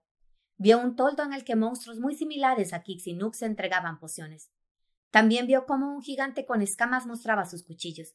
Se asustó y retrocedió. Llegó a la conclusión de que cualquiera, monstruo tocado por demonio, podía vagar libremente por el interior de la ciudad sin ser detenido. Solo las entradas y salidas eran custodiadas. Avanzó por el mercado hasta encontrar la puerta a través de la cual entraba la mercancía. Cada comerciante debía presentar una invitación al entrar y sus productos eran revisados. Al salir, el control era más escaso. La joven se acercó a las carretas de productos y eligió una cargada de ropa. Disimuladamente, se lanzó en medio de la tela y se ocultó. El guardia y el vendedor hablaron en la lengua común. Luego de algunos sellos de intercambio, el vehículo comenzó a moverse. Pudo atravesar los muros y se vio de nuevo en el exterior. La carreta tomó un desvío y la joven aprovechó una parada para descender. Su madre le había indicado que debía viajar hacia el norte para encontrar ese sitio, así que necesitaba hallar el sur para volver. Eso le implicaría pasar frente a la puerta por la que había ingresado, así que decidió internarse en el bosque para avanzar un poco y luego reponer la distancia. Los árboles y el viento no habían cambiado siquiera un poco, pero su corazón sí. Se enfrentaría a sus miedos con tal de llegar al lado de su madre. Avanzó durante un buen rato. Poco a poco, sintió los efectos del hambre y del cansancio, había sido una tontería rechazar las ropas del maestro Borgias. Sus sandalias tenían un hueco en el talón y la lastimaban con cada paso. Era sencillo tolerar la molestia en medio de los adoquines, pero ahí podía enterrarse una espina o cortarse con una roca. Tomó asiento en un tronco. Vio venir hacia ella un conejo blanco que se colocó cerca de sus pies. Sonrió. Extendió la mano para acariciarlo. Ella y su madre solían cuidar a algunos así cuando era pequeña. El animal agitó la nariz al sentir la mano tibia, pero de inmediato su piel se abrió y se convirtió en una garra que impactó a Noel en el lado izquierdo del pecho. El calor le recorrió el cuerpo y la sangre que emanaba de la herida del espectro era negra. Vio al monstruo reptando hacia ella. Era una serpiente muy gorda, de piel color verde claro. La garra provenía de la punta de su lengua y estaba enrollando una membrana para acercarse a la pierna de su presa. Ella no podía siquiera gritar. Arete cayó del cielo, como la vez anterior, y cortó la membrana que unía al monstruo con su garra. Las uñas se desprendieron de la piel de Noel y ella pudo recuperar el aliento. El filo de las espadas de arete era de color blanco, brillante. Destellaron en el cielo cuando las sacó para hundirlas en la boca del atacante. La joven nunca las había visto antes. Nunca lo había forzado a usarlas. Ahora lo había hecho, y él estaba furioso. Regresarás al Fanundaemon y se terminarás con esta rebeldía estúpida. Le inclinó mientras le tomaba el brazo para ayudarla a levantarse. No. Ella lo rechazó. No iré a esa ciudad. No lo seguiré. Volveré a mi casa. El rostro de él indicaba que no le importaba en lo más mínimo. Tomó a Noel de la muñeca y comenzó a avanzar tan rápido que el cuerpo de la joven iba siendo arrastrado entre la maleza y los árboles. No tardaron mucho en divisar de nuevo la ciudad de murallas grises. Apartado 4. Fatty Diamonds. Incluso el collar amarillo estaba sorprendido. La joven se había atrevido a llegar con retraso a la cita. Probablemente se había negado a bajar con los guardias. Cada tocado por demonio tenía su manera de negarse a la nueva realidad que los rodeaba. Algunos reían, otros lloraban, otros luchaban, pero todos terminaban cediendo a la dulzura de su encanto. No tenían más alternativa que venir a que él les diera consuelo. Adonis, ¿serías tan amable de decirme si algo le ha ocurrido a Noel? Su ama había esperado demasiado tiempo. Lo siento, maestro Erkel. Parece que ha escapado del salón. Finalmente, el asistente tuvo la valentía de susurrarle al oído la verdad. Las puertas de la cúpula eran de madera oscura y tan altas como dos personas. Solo los más fuertes del clan eran capaces de abrirlas sin ayuda de los guardias que permanecían a su lado día y noche. Cuando resonaron con un impacto, los presentes voltearon a ver. Arete Magnus, sin su usual elegancia, arrastró a la joven por la alfombra hasta arrojarla a los pies del amo Erkel. La encontré tratando de fugarse, como si fuera un maldito delincuente, iracundo, indignado. Gracias por traerla aquí, mi pequeño Arete. Yo me haré cargo. El collar consideraba que aquello había sido brutal, y al amo no le gustaban las cosas brutales. Arete Magnus se había alejado sin oponer resistencia a su autoridad, y la calma se restableció. Tirada en el piso, la jovencita sollozaba porque el calor de su cuerpo no se apagaba y porque el brazo del cual la venían arrastrando se le había desmontado durante el viaje. Había perdido la cinta de su cabello y estaba despeinada. Su vestido estaba manchado con sangre negra. El collar amarillo brilló para que los mirara, pero no fue a él a quien ella vio, sino a la Erkel. Sin importar su belleza, su poder o su fuerza, él nunca había podido competir con la cara bondadosa del amo. Se resignó, mientras él que le extendía la mano hacia esa tocado por demonio. Ella le correspondió. Ven acá. No eres una prisionera. Cuando ella tomó los dedos del amo, el collar amarillo envió una corriente de energía para aliviar el dolor de sus heridas. Te dije antes que tu vida y tu muerte eran nuestra responsabilidad. Si sales sola de las murallas, correrás peligro y eso es algo que no vamos a permitir. ¿Comprendes? Sé que usted quiere hacerse responsable de mí, pero mi madre aún vive, señor, afuera de estas murallas. Mi madre vive, me ama y me espera. Tengo que ir y estar con ella. El collar sintió como esas palabras mecían un sentimiento olvidado en sus adentros. Mi pequeña y dulce Noel, ahora nosotros somos tu familia. En ausencia de tu madre, nosotros te protegeremos del peligro y jamás te abandonaremos. La esencia de nuestro clan es que no existe la traición entre nosotros. Aunque Arete puede ser algo grosero, debes agradecerle el ir a cuidarte y rescatarte. Le acariciaba el cabello. Mira esa herida. Te ocasionará la muerte si no la tratamos. ¿Me dejarías verla? Ella asintió. Bajó a la parte izquierda del vestido y dejó al descubierto la mancha negra sobre el corazón. Un susurro de asombro recorrió la sala. El líquido negro no dejaba de brotar, aunque ahora era menos espeso. El collar amarillo sabía que había nacido para esto. El amo colocó ambas manos sobre su frente un momento para crear la barrera y luego las extendió ante la herida de la nueva. El gemelo amarillo ocupó el espacio y dejó caer una sensación de alivio sobre la joven, mientras hacía que la temperatura de su cuerpo descendiera. Estoy sellando la piel dañada por el espectro para que tu cuerpo pueda asimilar su presencia. Si no realizo este proceso, tu sangre hervirá hasta matarte. Los ojos de la joven se abrieron. Has tenido suerte de que nuestro arete te haya encontrado a tiempo. La piel de la herida comenzó a tomar un tono grisáceo semejante al de los ojos del amo. El poder del collar amarillo haría descender el calor de la sangre del atocado por demonio. ¿Me permitirías revisar tu herida? Ella asintió. Este procedimiento lo ejecutaban con una sola mano. El gemelo amarillo dejó resbalar su esencia a través de la mano de la Erkel y penetró en la herida del pecho. Con una onda amarilla recorrió a la joven y le heló los sentidos. El collar examinó el tejido afectado y calculó la profundidad de la herida. Después, subió a través de la mano y penetró en la mente del amo para contarle el secreto.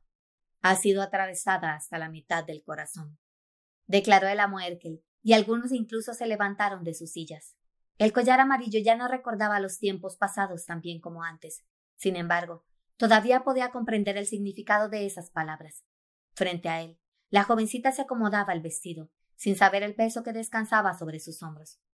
Las altas autoridades discutían unas con otras en la cúpula y algunos mensajeros del ilustre de la percepción salieron corriendo para llevar la noticia. El poder de un tocado por demonio se deriva del espectro con el que ha hecho contacto. El sitio y la profundidad de la marca definen el nivel de habilidad que alguien puede tener. La herida sobre el corazón es el nivel máximo que puedes alcanzar como un tocado por demonio. Noel, tú eres algo increíble, ¿sabes? Con el tiempo, conocerás en tu interior una fuerza que ni siquiera yo podré entender. El amo se puso de pie, alto y delgado. El resto del clan también se levantó, y solo la nueva integrante quedó ahí en el piso, inocente de sus circunstancias, con el cabello desordenado y los ojos lagrimosos. Noel, desde este momento serás uno de nosotros. Te cuidaremos y te protegeremos siempre, incluso de ti misma si es el caso. Serás conocida como el demonio del destino, Fati Daemonis, del clan de los tocados por demonios. Fati Daemonis, del clan de los tocados por demonios. El resto de los presentes repitió esta frase al mismo tiempo, en un ritual que había sobrevivido generaciones. Ala Daemonis, que era tan servicial, ayudó a la joven a incorporarse y le mostró una tablilla como las que colgaban en el árbol. Este es tu nombre, le susurró, y deslizó los dedos de ella por encima del grabado. Generaciones de tocados por demonios han vivido en el Fanon Daemonis para dar honor y grandeza a nuestro clan. Sus nombres reciben a quienes llegan y despiden a quienes se van, declaró el amo Erkel. Mientras tanto, Ala Daemonis le pasó la tablilla al estudiante de sucesión que ya colgaba de la cuerda. Él escaló y colgó el objeto en una de las ramas bajas, al lado de otras tan idénticas que apenas podían distinguirse. El de la nueva integrante era un pequeño punto en la inmensidad de nombres colocados en el muro. Noel, Arete se encargará de llevarte ante la gran proveedora para que te asignen una habitación y te brinden la ropa que necesitarás. El amuer que lo señaló allá, en medio de la multitud, y él hizo una inclinación de cabeza. Les agradezco a todos por haber dedicado su tiempo a este evento. Pueden retirarse a sus labores a partir de este momento. Los estudiantes de sucesión ayudaron al amo a levantarse del trono y a dejar el salón. Desde su cuello, el collar notó cómo Arete Magnum se acercaba a la joven y le daba la orden de seguirlo. Aunque quiso negarlo, la presencia del Fati Daemonis liberó una angustia que había guardado en sus memorias ocultas. Supo que su gemelo rojo sentía lo mismo. La capa avanzó por la ciudad, apoyada en la espalda del amo. Tras ella, una persona que era casi un cadáver caminaba. La jovencita, que antes parecía maravillada por su delicado tono verde, ahora cargaba unos feos ojos sin vida, y apenas si podía diferenciarse que la enfocaba a ella y no a un punto perdido en el vacío. No podía culparla. En el bosque, el amo se había pasado un poco. Si lo odiaba, él se lo tenía merecido. Entraron al puesto de las amas, para su disgusto. Tenía que estar esquivando a las personas que se le acercaban y había peligro de ensuciarse con salsa o sopa. Como si eso fuera poco, el olor de la pipa de Morgana era penetrante y ninguna capa quiere andar por ahí apestando a tabaco. Nada podía hacerse. Un deber era un deber. Avanzaron sin preguntar hasta atravesar el mostrador. La mujer de delantal negro estaba sentada en el mismo lugar, con ese feo abaco viejo que solía hacerle compañía. Dos veces en la misma semana. Esto de verdad es un asunto de Estado. Se burló, sin despegar la mirada de sus cuentas. Mis ojos son los ojos del gran sabio. Mi boca es su boca. Entonces ella, por fin, dejó la papelería y les dedicó su atención. Morgana era una cabeza más alta que la jovencita, gruesa, de senos grandes. Aunque su cabello era tan negro como el cielo nocturno, su cara ya dejaba ver algunas arrugas que delataban el peso de la edad. La inteligencia le exudaba por cada poro del cuerpo. Tenía una voz fuerte y potente. Le gustaba fumar tabaco en una pipa que tenía al lado del escritorio. La palma de su mano derecha, incluyendo los dedos, era una cicatriz grisácea, su marca del espectro. Habla, pequeño. El tiempo mal aprovechado no regresa nunca. El gran sabio le ha dado la bienvenida al clan hoy. Fati Daemonis, preséntate. Soy Noel, señora. Es un placer. La jovencita se inclinó. ¿Y por qué le ha dado a él que el por ponerse tan serio con los recién llegados? Hasta se ha dado el lujo de enviar a su pequeño a inscribirla. Hasta la mitad del corazón. Él le señaló el lado izquierdo del pecho. El gran sabio está esperando mucho de ella y de las personas que la tengan a su cargo. Y finalmente, el amo obtuvo la sonrisa de Morgana. Si ese es el caso, la mujer se puso de pie y caminó hasta ellos. Creo que tendré que hacer un espacio para atenderla. Le dio una palmada en la espalda al amo. Ya puedes irte, pequeño. Estará bien conmigo. Quedarás al cuidado de Morgana. Le indicó a la jovencita, sentencioso. Obedécela en todo. Noel tuvo el instinto de despedirse de algún modo. Luego recordó su brazo dislocado mientras Arete la arrastraba por la alfombra. Nunca tuve la oportunidad de agradecerle por salvarme cuando nos conocimos. Ese pensamiento la atormentaba. Pero quizá ni siquiera merezca mi agradecimiento. Lo vio caminar hacia la puerta y selló sus labios.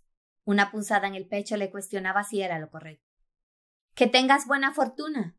Pero Morgana sí gritó unas palabras. Como respuesta, él levantó el brazo y lo quitó. Noel esperó hasta escuchar el sonido de la puerta. Cuando su cuerpo supo que él ya no estaba dentro de la habitación, sus músculos se relajaron. Así fue como lo supo. Le temo. Morgana dirigió una mirada fulminante a las amas que allí se encontraban, quienes salieron hacia otro cuarto. Sus músculos se tensaron de nuevo. Le temo a los que viven aquí y a lo que está sucediendo. A pesar de eso, se mantuvo de pie para escuchar. Mi nombre es Morgana y soy la gran proveedora del Fanum Daemonis. Ningún recurso puede moverse dentro de estos muros sin que yo me entere. No pudo resistirse y volvió a tomar algunos papeles de la mesa. Como tu clan, te proveeremos de comida, vestido y techo aunque te vendría bien trabajar para poder tener acceso a más recursos. La miró de arriba abajo, con algo de lástima. Normalmente te habría enviado a tu casa de inmediato, pero creo que será mejor tenerte por acá un par de días más para asegurarme de que estés bien. Te daré un cuarto al lado del mío por si llegas a necesitarme. Hizo una pausa y esperó respuesta.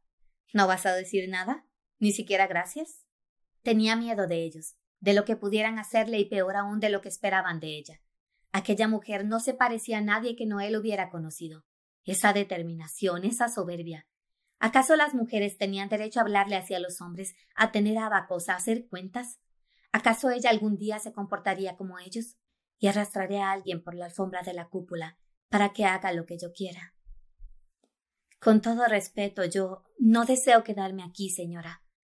No deseo ser un tocado por demonio, lo afirmó, de nuevo, y supo que lo afirmaría cuantas veces fuera necesario, porque esa era su determinación. ¿Y quién desea eso? Morgana se rió. Tenía tu edad cuando vi los ojos del espectro.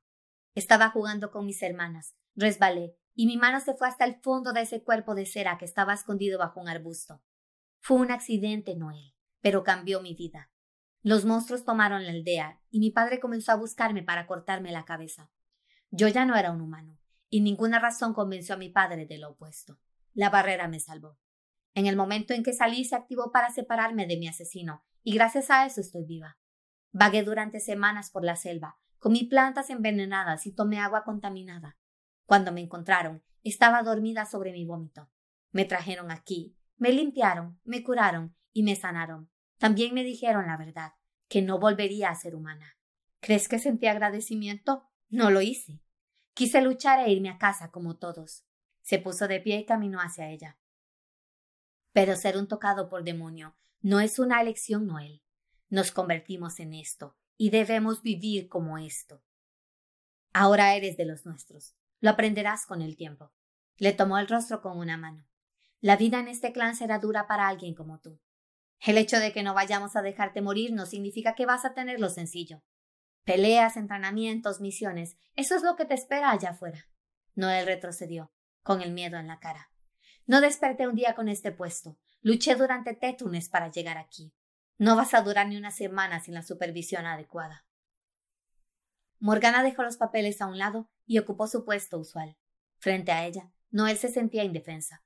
El lugar de su marca estaba señalado por la mancha negra que había arruinado el vestido. Olía a sudor, a bosque, a miedo y a sangre seca.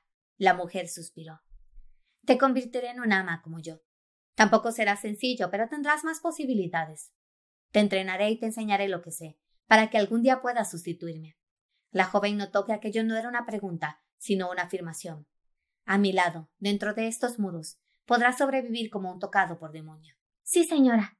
Ella volvió a inclinarse, avergonzada. Gracias por permitirme quedarme aquí.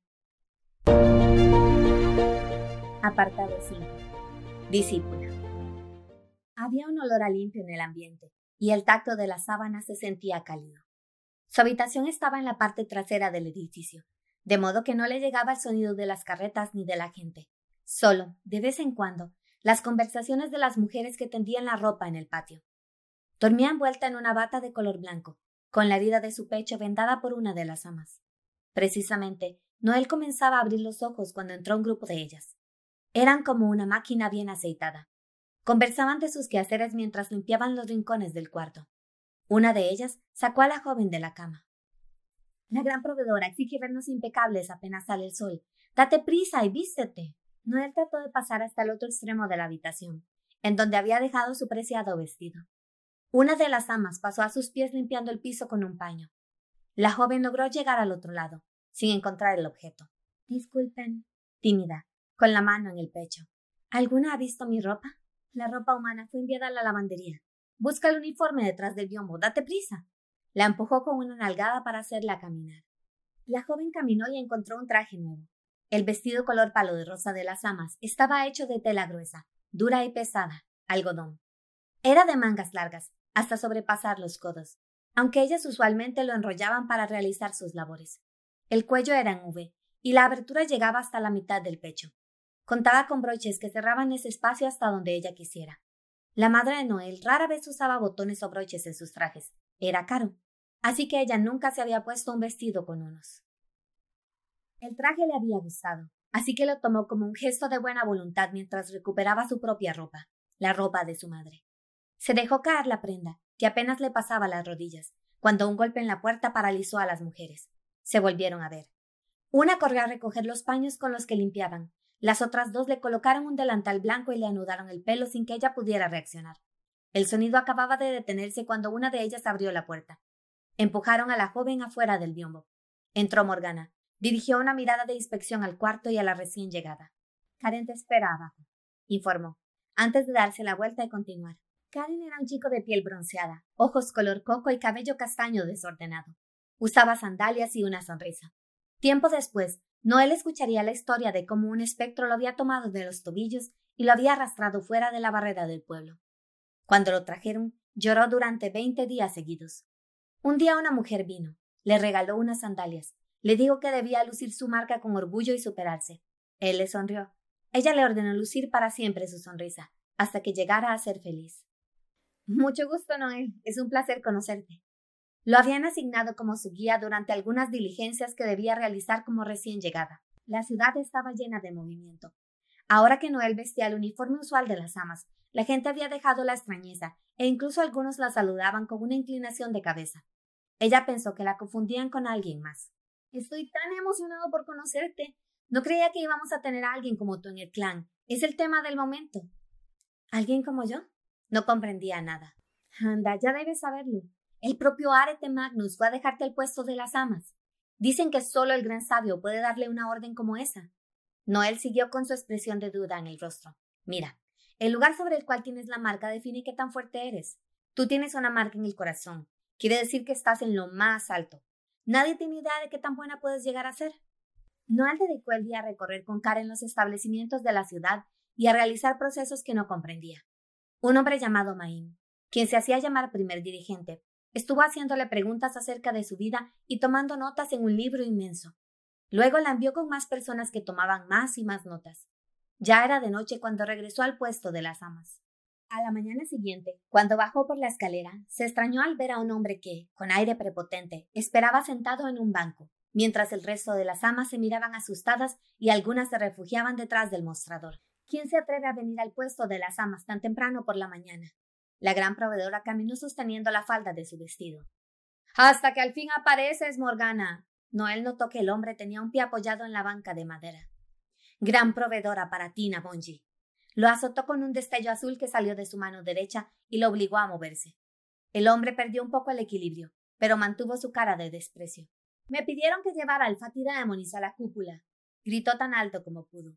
Noel deslizó su mirada por el piso del establecimiento y descubrió las huellas que las botas sucias de ese hombre habían dejado. Era una de las cosas que más le molestaba a Morgana. Noel, la voz de la gran proveedora la volvió a la realidad. Acompaña a este supuesto encargado y regresa de inmediato. Hay mucho trabajo por aquí. Sí, señora. Me encargaré de cuidarla bien. El hombre bajó su pie de la banca. Lo dudo, replicó Morgana, pero no me queda más que entregarla. En la cúpula, cuatro personas se mantenían con una rodilla tocando el piso. Eran fuertes y dignos de estar en su presencia. Al collar le gustaba pensar que se inclinaban ante él, pero muy en el fondo, sabía que la razón por la cual bajaban la cabeza era su amor y devoción hacia el gran sabio, la autoridad máxima de los tocados por demonios. Generación tras generación, el gemelo amarillo había reposado en el pecho del más magnífico del clan, y ahora ambos hermanos estaban bajo su custodia. El poder de su amo era absoluto, su palabra era ley. Más que un líder, era un padre para aquellos que llegaban al clan sin nada más que un pasado lleno de sufrimiento. Desde la muerte de la primera ama, la joya había pasado por distintos cuellos de naturalezas diversas, pero Erkel en particular había sido el amo desde hacía demasiado tiempo. Muchos de los miembros del clan no habían conocido otra autoridad que no fuera la suya. Era respetado y amado. Cada gran sabio tenía el derecho de elegir a tres estudiantes de sucesión que lo acompañaban en todo momento y le servían en sus necesidades. Eran sus ojos, boca, oídos y manos. Debían permanecer de pie, al lado del trono.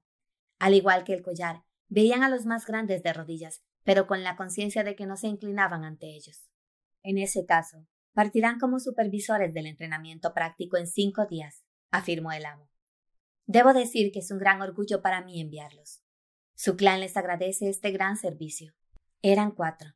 Los cuatro discípulos que el ilustre de la percepción había entrenado personalmente. En varias ocasiones el collar había presenciado los intentos del amo para convencerlos de cumplir con su deber de convertirse en maestros. Cada tocado por demonio debía hacerlo al menos una vez en su vida. En el caso de estos, siempre encontraban algún pretexto para no completar el requisito. Pero no podían escapar a la autoridad del gran sabio. Bastó tenerlos reunidos en la ciudad al mismo tiempo para convocarlos. Sí, señor, y aceptaron su orden sin cuestionarlo.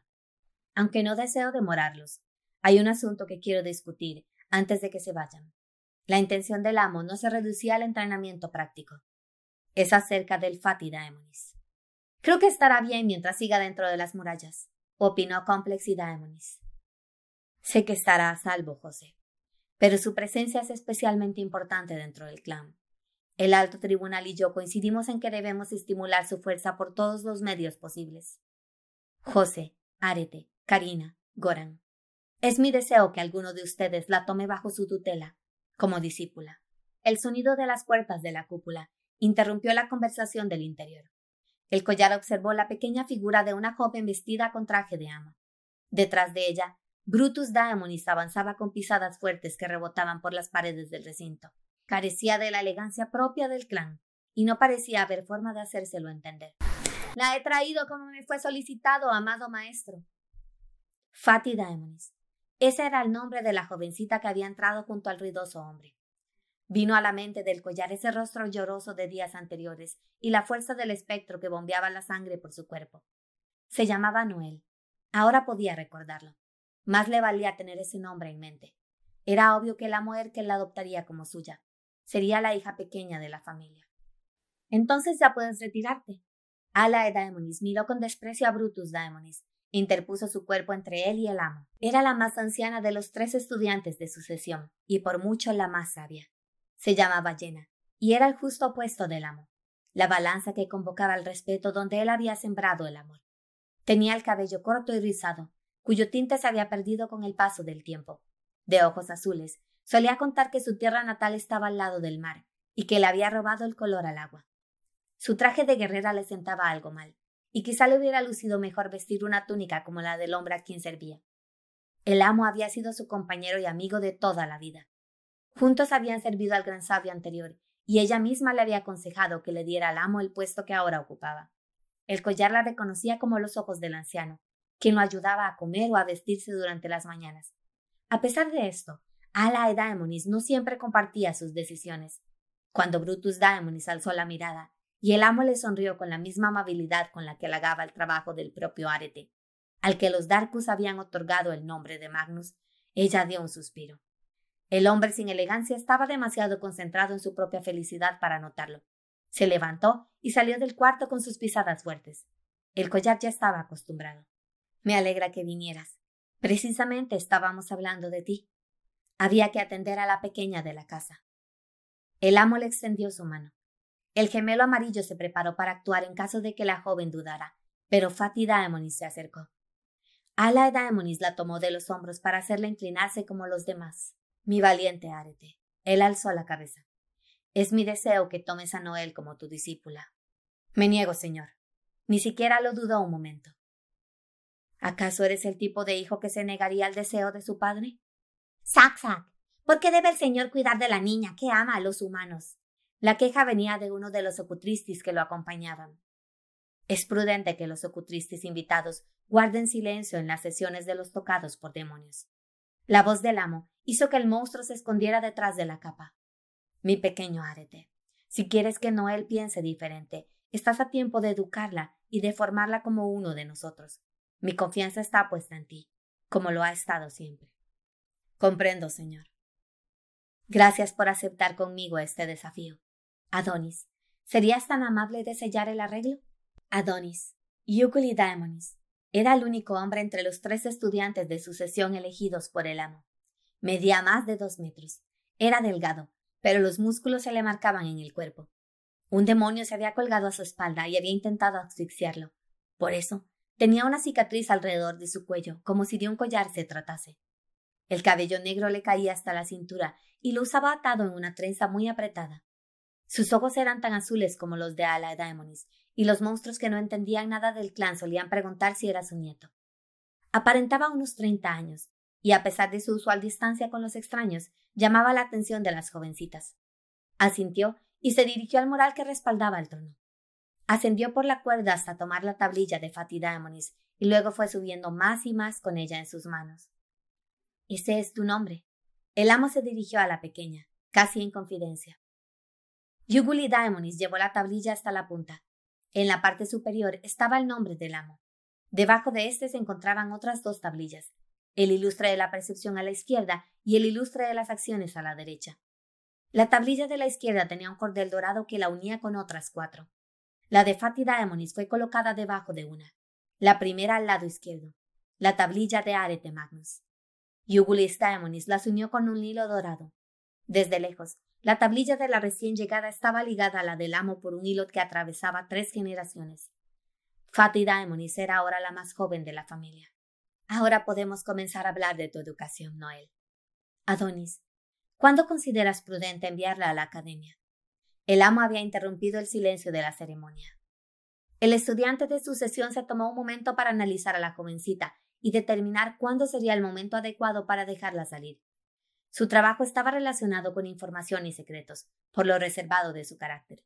Le correspondían labores complicadas como sentarse con la gran proveedora y el primer dirigente a analizar datos, fechas y presupuestos. Era muy inteligente, y el clan lo reconocía. Corrían los rumores de que el gemelo amarillo se posaría algún día sobre su pecho. Consciente de su papel, quería dar una respuesta adecuada. La llevaré conmigo en este entrenamiento pero lo interrumpieron.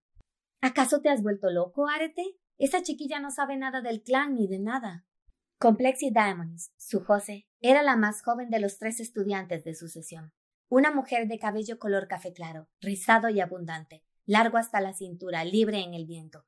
Utilizaba ropa ajustada al cuerpo, que demarcaba su silueta. Cintura delgada, piernas largas, con ojos café, más claros que el cabello, almendrados.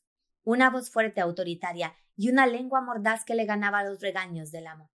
Amaba al anciano con feroz pasión, y estaba dispuesta a defenderlo incluso cuando él no lo necesitaba. Su elección como maestra preocupaba incluso al collar, y su comportamiento en esta sesión no hacía más que aumentar las dudas acerca de su capacidad. ¿No escuchaste que acaban de nombrarme su maestro? ¿Cómo quieres que le enseñe si la dejo en la ciudad? Arete no iba a quedarse callado ante ese reclamo. Silencio, Ala Edamonis los hizo callar y bajar la cabeza. Es el gran sabio quien decide quién está listo y quién no está listo para aprender acerca de la vida fuera del Fanum Daemonis. Gracias, Jenna. Lo meditó un momento. Mi pequeña y dulce Noel. Fatih Daemonis tardó en decidir si volvería su mirada hacia el amo. Él esperó a que lo hiciera. De ahora en adelante, Arete será tu maestro. Es reservado y algo grosero, pero también fuerte, valiente e inteligente. Es, a los ojos del clan, uno de mis hijos, y como tal lo amo. Confío en que aprenderás de él, como él aprendió de Virti, y como Virti aprendió de mí. Por eso, es mi deseo que lo acompañes en este entrenamiento práctico. Confío en que te enseñará y te protegerá como un verdadero maestro. Los otros tres maestros movieron la cabeza con desaprobación, pero no había forma de hacer cambiar de parecer al amo. Arete Magnus usó el gesto usual que tenía para cuando el amo lo dejaba salirse con la suya. Un ligero destello en los ojos que hubiera pasado desapercibido por quien no lo conociera. Antes de que alguien más pudiera poner una queja, Ala Edaemonis dio un par de palmadas para anunciar el fin de la sesión. Los maestros se pusieron de pie y comenzaron a caminar para salir. Sígueme. Esa fue la primera orden que Arete Magnus le dio a la pequeña.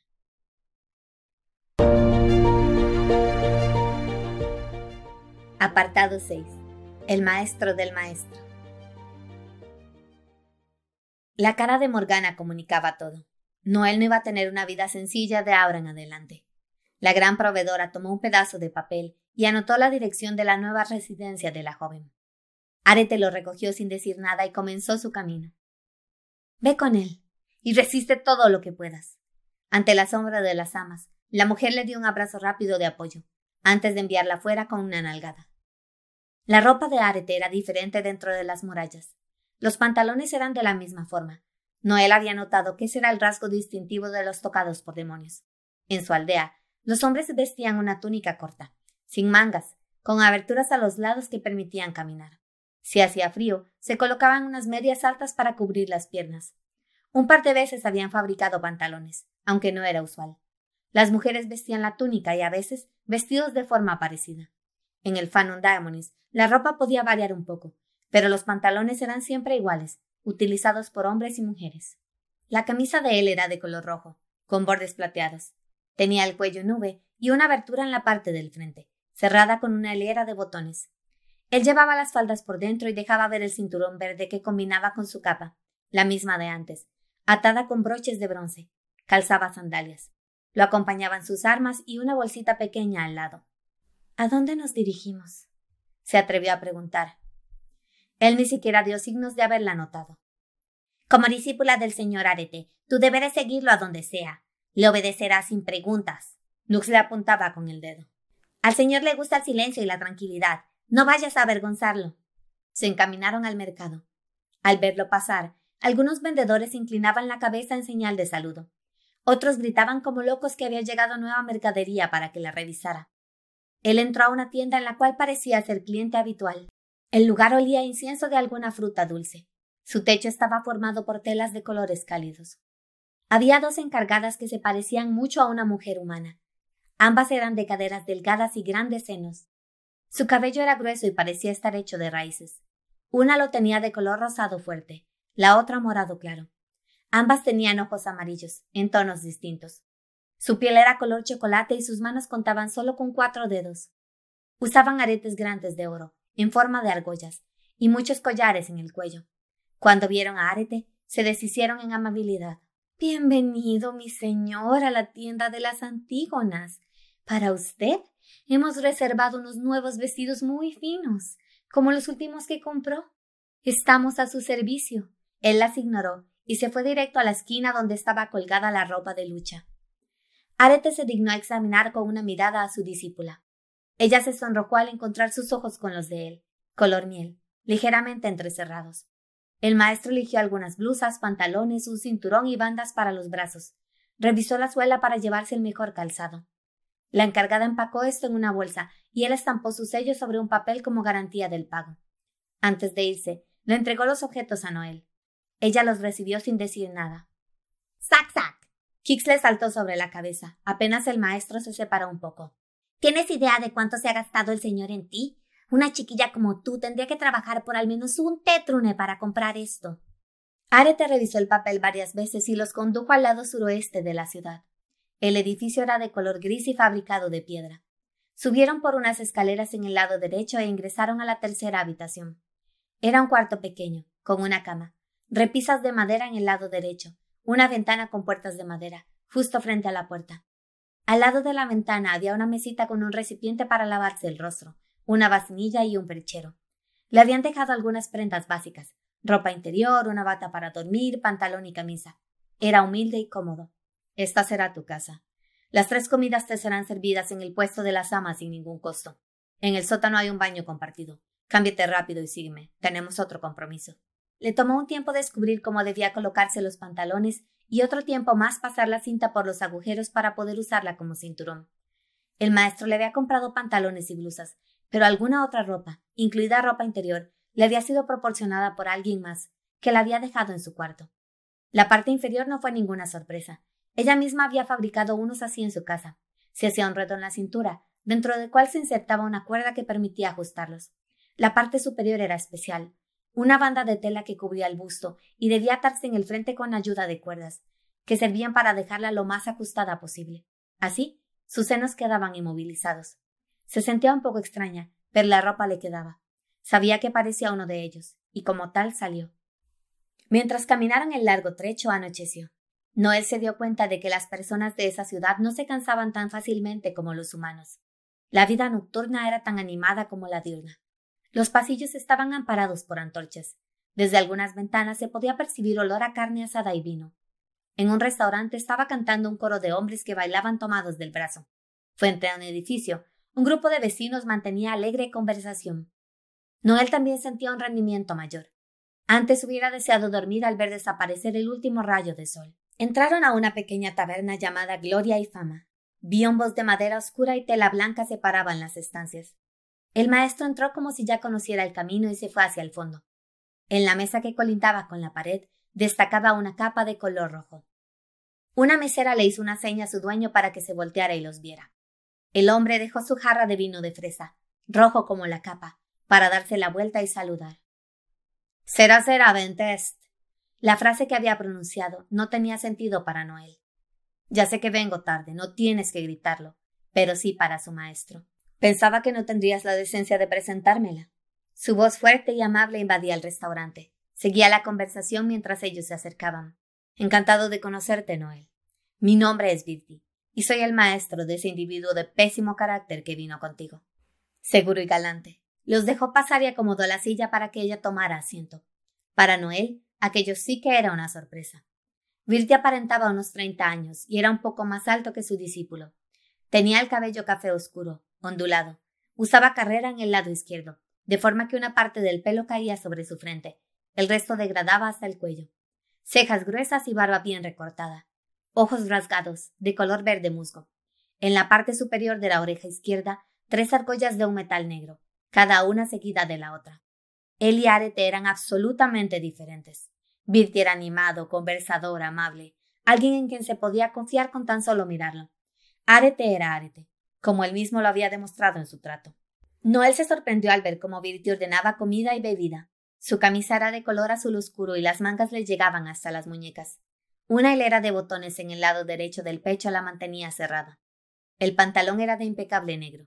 Virti no usaba cintas en la parte inferior, y ese día estaba calzando unas botas de cuero negro, a juego con su cinturón. Su capa era diferente a la de Arete, de color rojo intenso, llegaba hasta la rodilla, la sostenía con dos broches de bronce y tenía un dobladillo más corto que le ondeaba hasta media espalda. Tenía un gusto exquisito para la ropa. Noel se preguntaba si él le había enseñado a Arete a vestirse. A ella la invitaba a comer, pero a su discípulo prácticamente lo forzaba a acompañarlo en las bebidas. La mesera había traído varios platos para compartir. Dado que todas las mesas tenían lo mismo, la joven asumió que esa era la cena tradicional. Probó la yuca hervida, acompañada con una salsa dulce.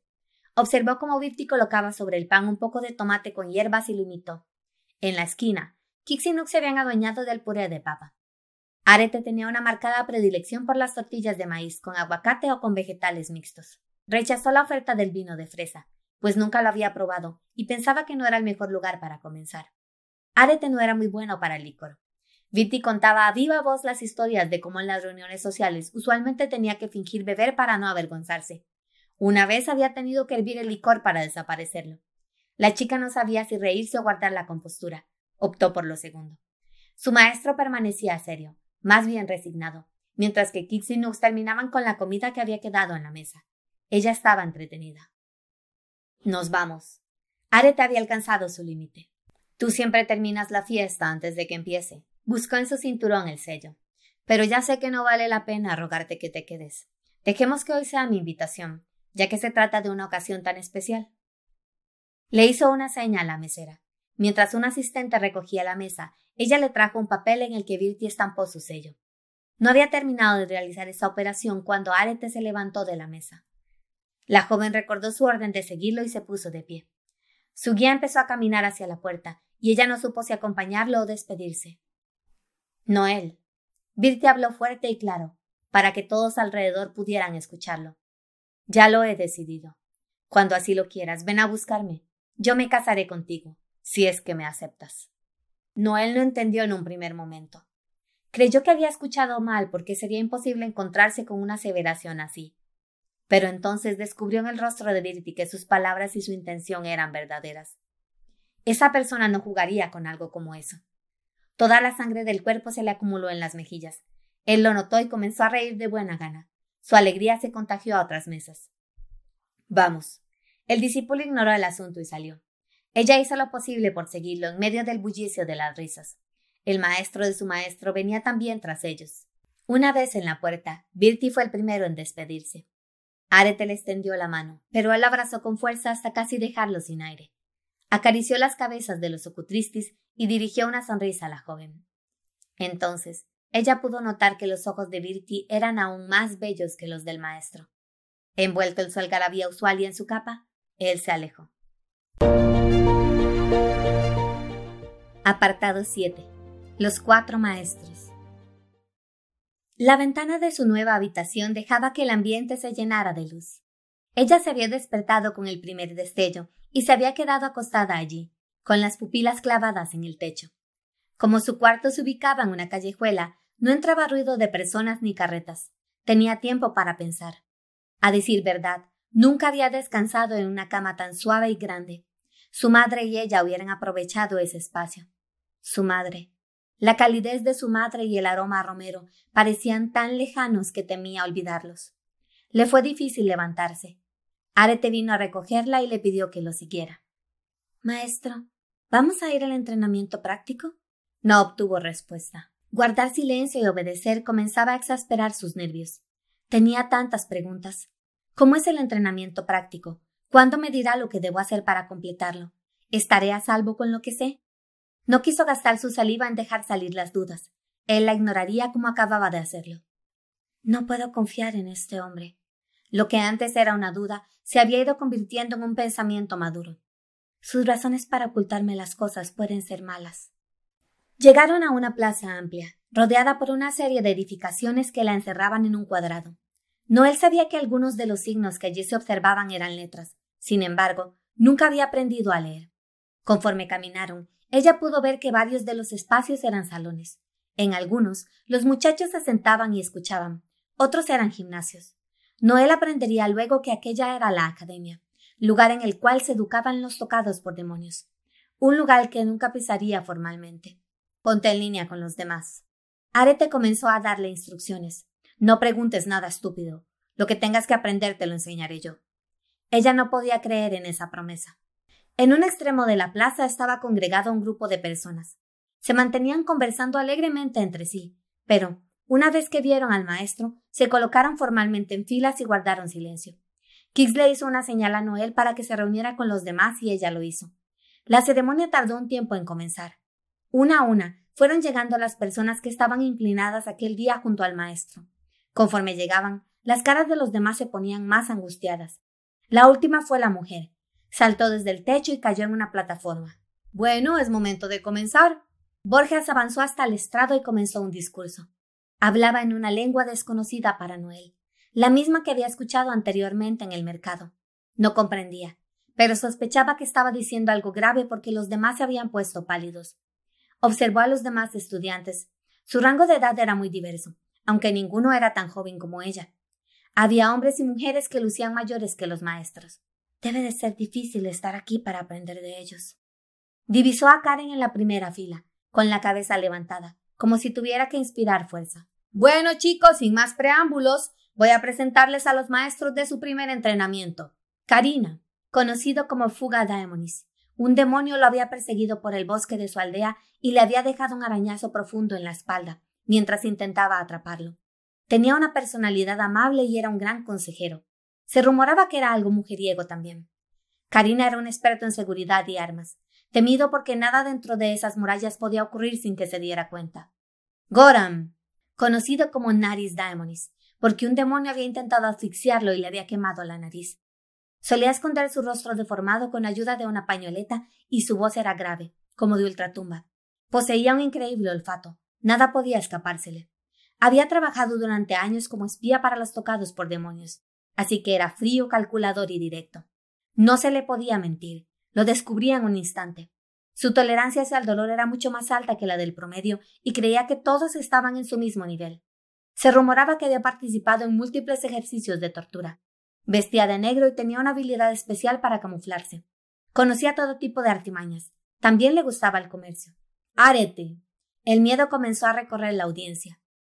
No abría la boca casi nunca, pero cuando lo hacía de seguro decía algo grosero. Se rumoraba que solo Virti podía comprenderlo y controlarlo, así que trabajaba bajo su tutela. También corrían los rumores de que el gran sabio lo había amenazado de muerte si desobedecía a su maestro, porque nadie encontraba otra explicación para que un hombre de su carácter anduviera arrastrando a un borracho por las calles de la ciudad a altas horas de la madrugada. Su forma espectral era tan admirada como temida. Se le consideraba un verdadero demonio. Oh sí, y algunos temblaron. Complexi Daemonis. Durante la noche, un demonio había llegado a ella y la había abrazado por la espalda. Era alta, delgada, de pelo café oscuro, largo y rizado. Usaba manga larga y guantes. Decían que sus dedos estaban tan calcinados que le dolía tocar las cosas con la piel desnuda, incluso después de las curaciones que le habían realizado. Era una especialista de primer nivel en ataque, combate y velocidad. A pesar de su juventud, había sido nombrada discípula de sucesión, la pequeña princesa del clan, mandona, engreída, desobediente y grosera. Una insolencia le costaría muy cara a cualquiera. Mañana a primera hora los esperaremos en la cúpula del gran sabio para marcharnos al entrenamiento práctico. Solo necesitarán sus armas y un cambio de ropa. No olviden que esperamos lo mejor de ustedes. Gracias. Una vez dichas estas palabras, la formación en línea se rompió. Noel notó que varios de los presentes se abrazaban entre sí para darse aliento. Vio a un joven sentado en el suelo que trataba de contener las lágrimas. Karen mantenía una conversación seria con un joven que solo asentía a sus palabras. Notó que varios de ellos tenían dagas, espadas, cicatrices de lucha. Están preocupados, incluso si los han preparado para esto. El miedo comenzaba a invadirla. Disculpa, ¿puedo hacerte una pregunta? Le tocó el hombro a una joven de suave sonrisa. Sí, por supuesto. ¿De qué se trata ese entrenamiento? ¿No te lo han dicho?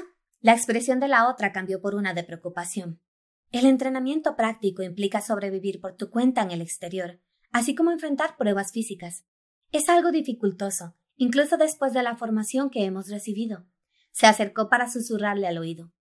La mayoría está muy preocupada porque los profesores de este año son bastante peculiares. Algunos afirman que no van a ayudarnos si el peligro nos acechara, pero debemos tener fe en que superaremos esas adversidades, ¿cierto? No lo asimiló hasta ese momento. Aquel era un clan de monstruos, un clan guerrero. Para sobrevivir y continuar tendría que luchar como los otros, enfrentarse al peligro. Se miró las manos suaves, cuya labor más ardua era cargar las tinas de ropa mojada. Esta era la razón por la cual no quiso decírmelo. Apretó los puños. Se lo ruego. Inclinó la cabeza tan abajo como su cuerpo se lo permitía. Mi señora, por favor, acépteme como su discípula. Tenga piedad de mí. No permita que me lleven a ese entrenamiento. Había salido de la academia sin despedirse, para ir a rogarle a la única persona que le había mostrado algo de compasión. Incluso las amas tienen que pasar por el entrenamiento práctico. Morgana vació el tabaco de su pipa en un recipiente que mantenía al lado del escritorio. En caso de guerra o desastre, debemos ser capaces de sobrevivir a la montaña. Pero yo. No está en mis manos. Lo afirmaba con una honestidad seca. Iré a ver al gran sabio. Esto es. Es una locura. El maestro Are te quiere matarme, es obvio para mí. Le he estorbado desde el principio. Como nadie ve que él quiere deshacerse de mí, no se lo permitiré. No dejaré que me hagan daño monstruos asesinos. Noel. La bofeteó sin contemplaciones. Este es un clan respetable, un clan con honor.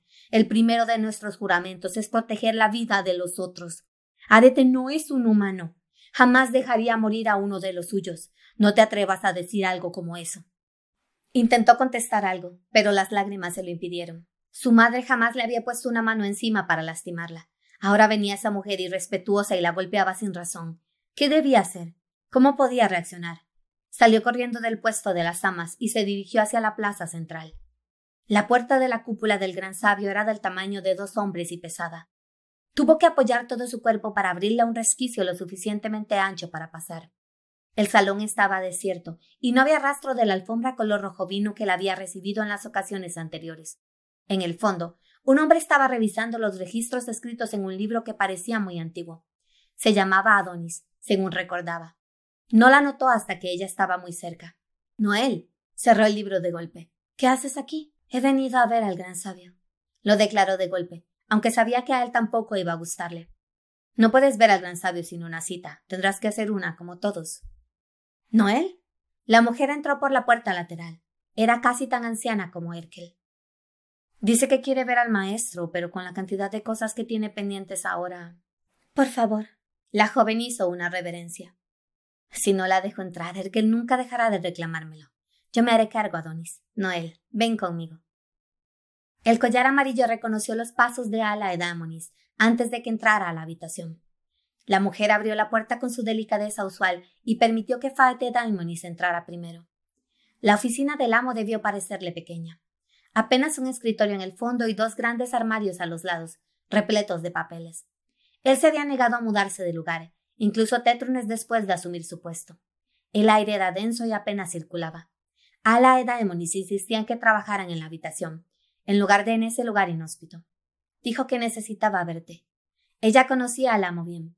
Sabía que no necesitaba introducir a la persona que traía. Con solo el sonido de sus pasos, él reconocería a Noel, porque Noel había capturado su atención. Gracias, Jenna. La discípula de sucesión hizo una reverencia, salió y cerró la puerta. Siéntate frente a mí, mi pequeña y dulce Noel. Fátida Emonis avanzó con timidez y ocupó la silla color vino que necesitaba una mano de pintura para recuperar el tono de sus antiguas glorias. El amo dejó de lado el sello que había estado aplicando sobre las cartas que debía enviar a los clanes con la noticia de su recién llegada y esperó a que ella hablara primero.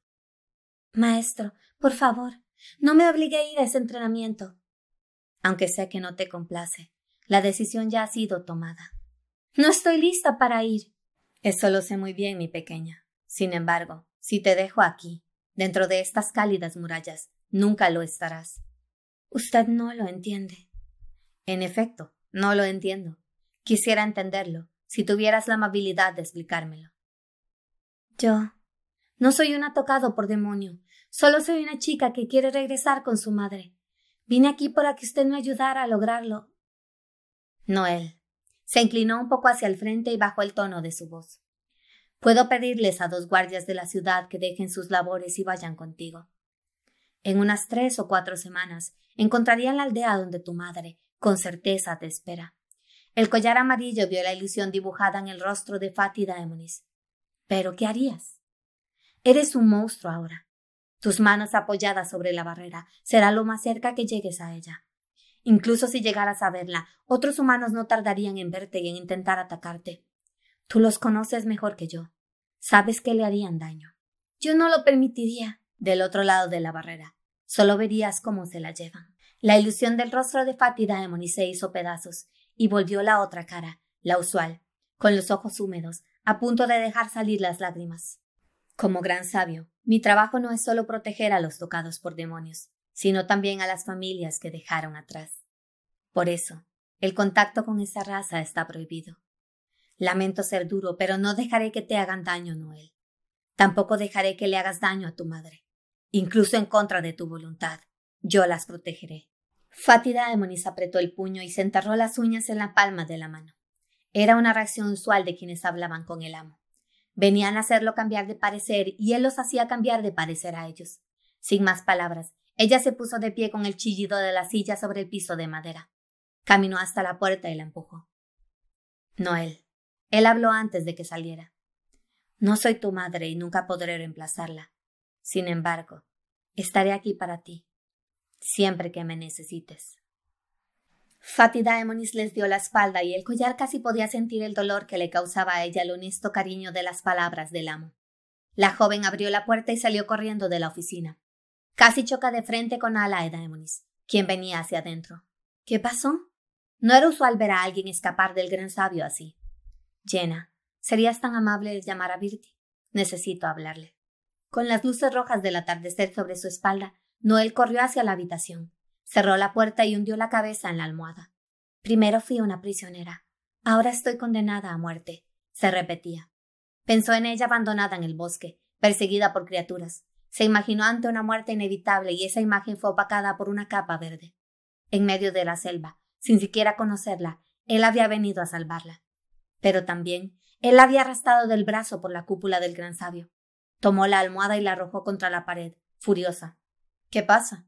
La sorprendió una voz conocida. Su nuevo enemigo estaba sentado en el borde de la ventana abierta. La luna iluminó las espadas que había desenvainado en el pasado para salvar a Noel. ¿Por qué antes quiso salvarme y ahora me conduce a mi muerte? Esa pregunta era un peso del que no podía librarse. Quiso ir contra él y empujarlo para que cayera. Pensó por un momento que Arete había escalado ese muro solo para burlarse de sus lágrimas. Tengo miedo, le gritó mientras se levantaba de la cama. Si eso es lo que quiere, lo consiguió. Tengo miedo de ir a ese entrenamiento y morir. Tengo miedo de no ver el rostro de mi madre nunca más. ¿Eso es todo? Él permanecía indiferente. Se quitó un paquete que llevaba colgando en la espalda. Lo colocó sobre la cama. Noel dudó. Él hizo un gesto para señalar el objeto. Ni siquiera sé si quiero verlo y me trae un regalo. Abrió el paquete y las descubrió. Un par de espadas cortas y afiladas. Aprenderás a usar el filo gemelo. El hombre lo declaró sin más la misma arma que usaban él y Virti. Dos espadas que eran una sola, forjadas por el mismo artesano. Medían lo mismo que el brazo de la joven, desde el hombro hasta la muñeca. Las que se le habían entregado a Noel tenían el filo de acero gris claro, sin ningún dibujo ni marca, con una empuñadura de plata negra, un arma sin nada especial, que no decía nada de ella, que le permitiría forjar a su manera el camino que quería. En la bolsa hay provisiones. Se refería a otro paquete que venía al lado, con los accesorios enrollados. Lleva esto contigo mañana. Pero él ya estaba caminando hacia la ventana para marcharse. Si se resume al miedo, no hay problema. Apoyó un pie para salir. Yo no permitiré que mueras. Y se arrojó desde el segundo piso. Yo no permitiré que mueras. Sintió que el aire ya no le entraba en el pecho.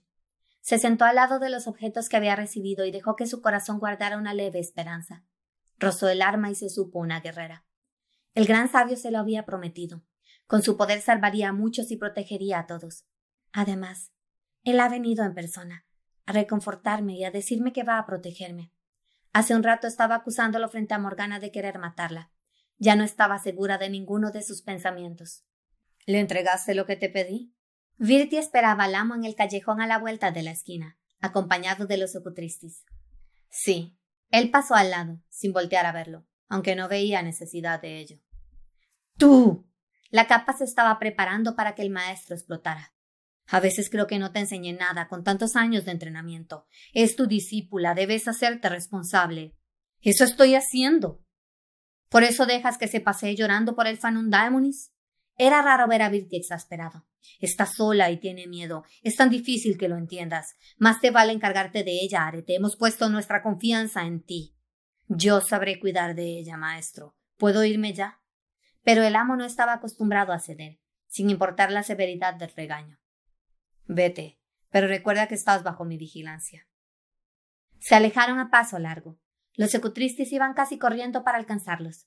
Desde la espalda, la capa vio a Virti dar un suspiro mientras elevaba los ojos hacia la ventana, en la cual se divisaba a la jovencita alistando su equipaje. La capa sentía un nuevo peso para sus fibras. Noel era la responsabilidad de todos, incluso suya. Tendría que arroparla en la mente de sus preocupaciones, como había arropado a esos dos cuando aún eran tan jóvenes. Apartado 8. En los brazos de un héroe. Sin notarlo, Noel se había prendido el camino hacia ese lugar conocido como la cúpula del gran sabio. El dolor de haber dejado a su madre y a su pueblo se mezclaba con la incertidumbre de lo que sucedería. Se debatía entre la necesidad de agradecerle a Arete y el desprecio que sentía hacia su forma de tratarla. Había conocido a muchas personas dentro de las murallas, y a pesar de eso, el peso de la soledad la agobiaba.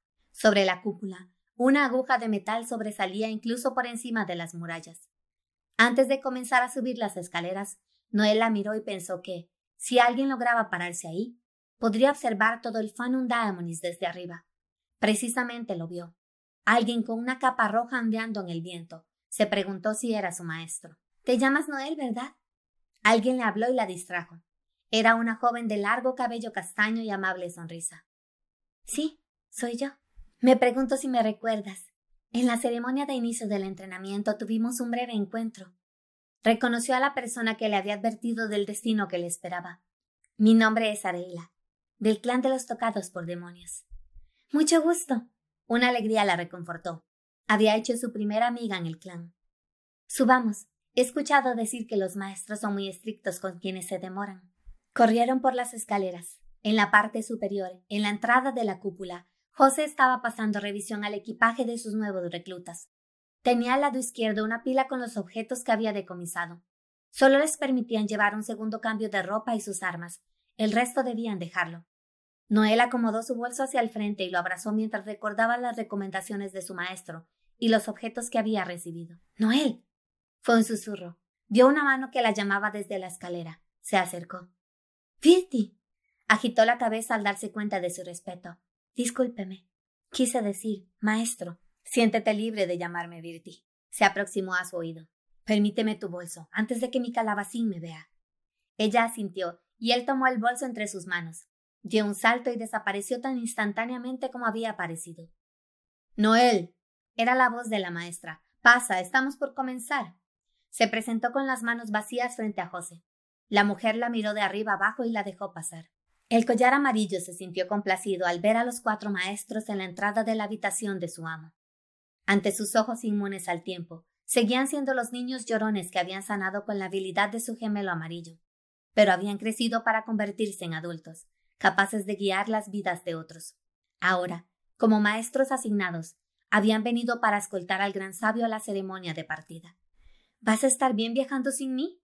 Complexidad lo llevaba tomado del brazo. ¿Viajando?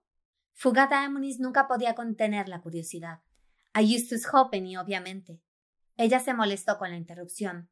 Puedo dejar a los estudiantes con Goran un par de semanas e ir contigo. Te agradezco mucho que te preocupes por mí, José. Adonis irá conmigo y Jenna estará a cargo de la cúpula en mi ausencia. Tu deber ahora es cuidar de nuestro futuro. Deja que este anciano se haga cargo de los aburridos temas políticos. Caminaron a su lado a ese paso lento que el amo tenía y que usaba para demostrar vejez. Le hubiera bastado un movimiento de su mano y ambos collares le hubieran transmitido la energía para llegar allá en un instante. Sin embargo, él disfrutaba la lentitud de su edad, el teatro de hacer sentir a los otros que los necesitaba. En la cúpula, colocados en fila, aguardaban los nuevos.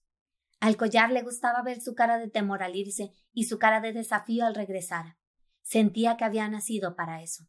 Velox Daemonis, Karen estaba en primera fila, muy serio.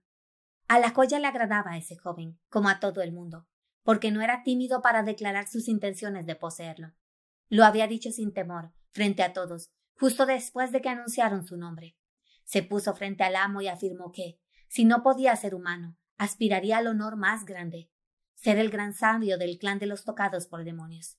Desde esa ocasión, cuando se visualizaba colgado en su cuello, el gemelo amarillo palpitaba de emoción. Su gemelo rojo, por su parte, palpitó con la entrada de Virti, envuelto en su capa. Con una sonrisa, el hombre abrazó a sus discípulos, que apenas si le correspondieron al amoroso saludo. La entrada de los otros dos estudiantes de sucesión impuso el orden, como era usual. Cuando el amo ocupó su asiento de honor, los demás colocaron una rodilla en el suelo para escucharlo. Él dio su discurso desde allí. Es un orgullo despedir a nuestros nuevos integrantes para que puedan completar su entrenamiento práctico. Agradezco profundamente a los cuatro discípulos del ilustre de la percepción, Karina, Goran, José y Arete. Confiamos en ustedes las nuevas vidas que nos acompañan. Dejan el Fanum Daemonis con una pieza de nuestro corazón. Ustedes, mis jóvenes estudiantes, tendrán ahora la oportunidad de elegir a uno de ellos como su maestro principal. Me quedo con Noel y Karen. Arete Magnus despegó la rodilla del suelo al ver que habían terminado las formalidades. No es justo si te dejas al mejor. Complexi Daemonis también se levantó. Si no te gusta, habla antes que yo la próxima. Sus peleas ya eran comunes. Los demás las ignoraron y Fatih Daemonis se unió con Velox Daemonis frente a su maestro. El resto se dividió en medio de la zozobra y el miedo. Entonces, el amo Erkel caminó hasta ellos y les mostró las palmas de sus manos. La fuerza y el honor de nuestro clan parten con ustedes. Les deseo lo mejor en este viaje. Estaré ansioso de verlos de nuevo. La fortuna, Best. Que tengan buena fortuna. Los veremos afuera del Fanum Daemonis. No querrán ser los últimos en llegar. Complexi Daemonis se aseguró de tener bien atadas las sandalias y salió corriendo de la cúpula. Arete desató dos cordones de los lados de su capa para que los ocutristis se colgaran, y salió corriendo junto con los otros dos maestros. Los estudiantes dudaron un momento, pero Velox Daemonis emprendió su rumbo hacia la puerta principal y varios lo siguieron. El collar pudo distinguir a Fatih Daemonis, de última, apenas si lo estaba intentando. Su caminar torpe y la tendencia de ponerse la mano sobre el pecho cuando estaba asustada le recordaban a alguien que había amado mucho. Una vez en el exterior, Noel comprendió lo imposible de su tarea. El resto de sus compañeros había trepado a los techos y estaba brincando de un extremo a otro detrás de los maestros. La joven descubrió el método para dejar el Fanum Daemonis, saltar la enorme muralla gris. Tendrás que disculpar a mis discípulos, siempre exageran con estas cosas. Una voz a sus espaldas. Virti venía caminando con el bolso que le había guardado. Pero no creas que los dejaré salirse con la suya. Si me lo permites, te llevaré con ellos. Sí, por favor. Él extendió la mano y ella la tomó. El ilustre de la percepción susurró una disculpa mientras la tomaba en brazos, y con el impulso de uno solo de sus pies aventajó a varios de los estudiantes. Noel se sostuvo de su cuello con ambos brazos, mientras la rodeaba una estela azul de energía, un contacto más bien frío. A la vista de toda la ciudad, el ilustre de la percepción la llevaba en sus brazos. Cada cierta distancia, él apoyaba la punta de sus pies en un techo para tomar impulso. Noel intentó articular algo. No podía decidir si era un agradecimiento o una disculpa. La sensación puede ser un poco incómoda, lo sé, pero no te dejes llevar demasiado por eso o tendremos problemas. Noel sabía que él no se estaba refiriendo a lo que ella pensaba. Birti volaba por encima de la ciudad. La capa roja ondeaba en el viento. Dejó atrás a los estudiantes, a Karina, a Goram. Todos miraban a la joven con extrañeza, pero él solo los saludaba con una sonrisa.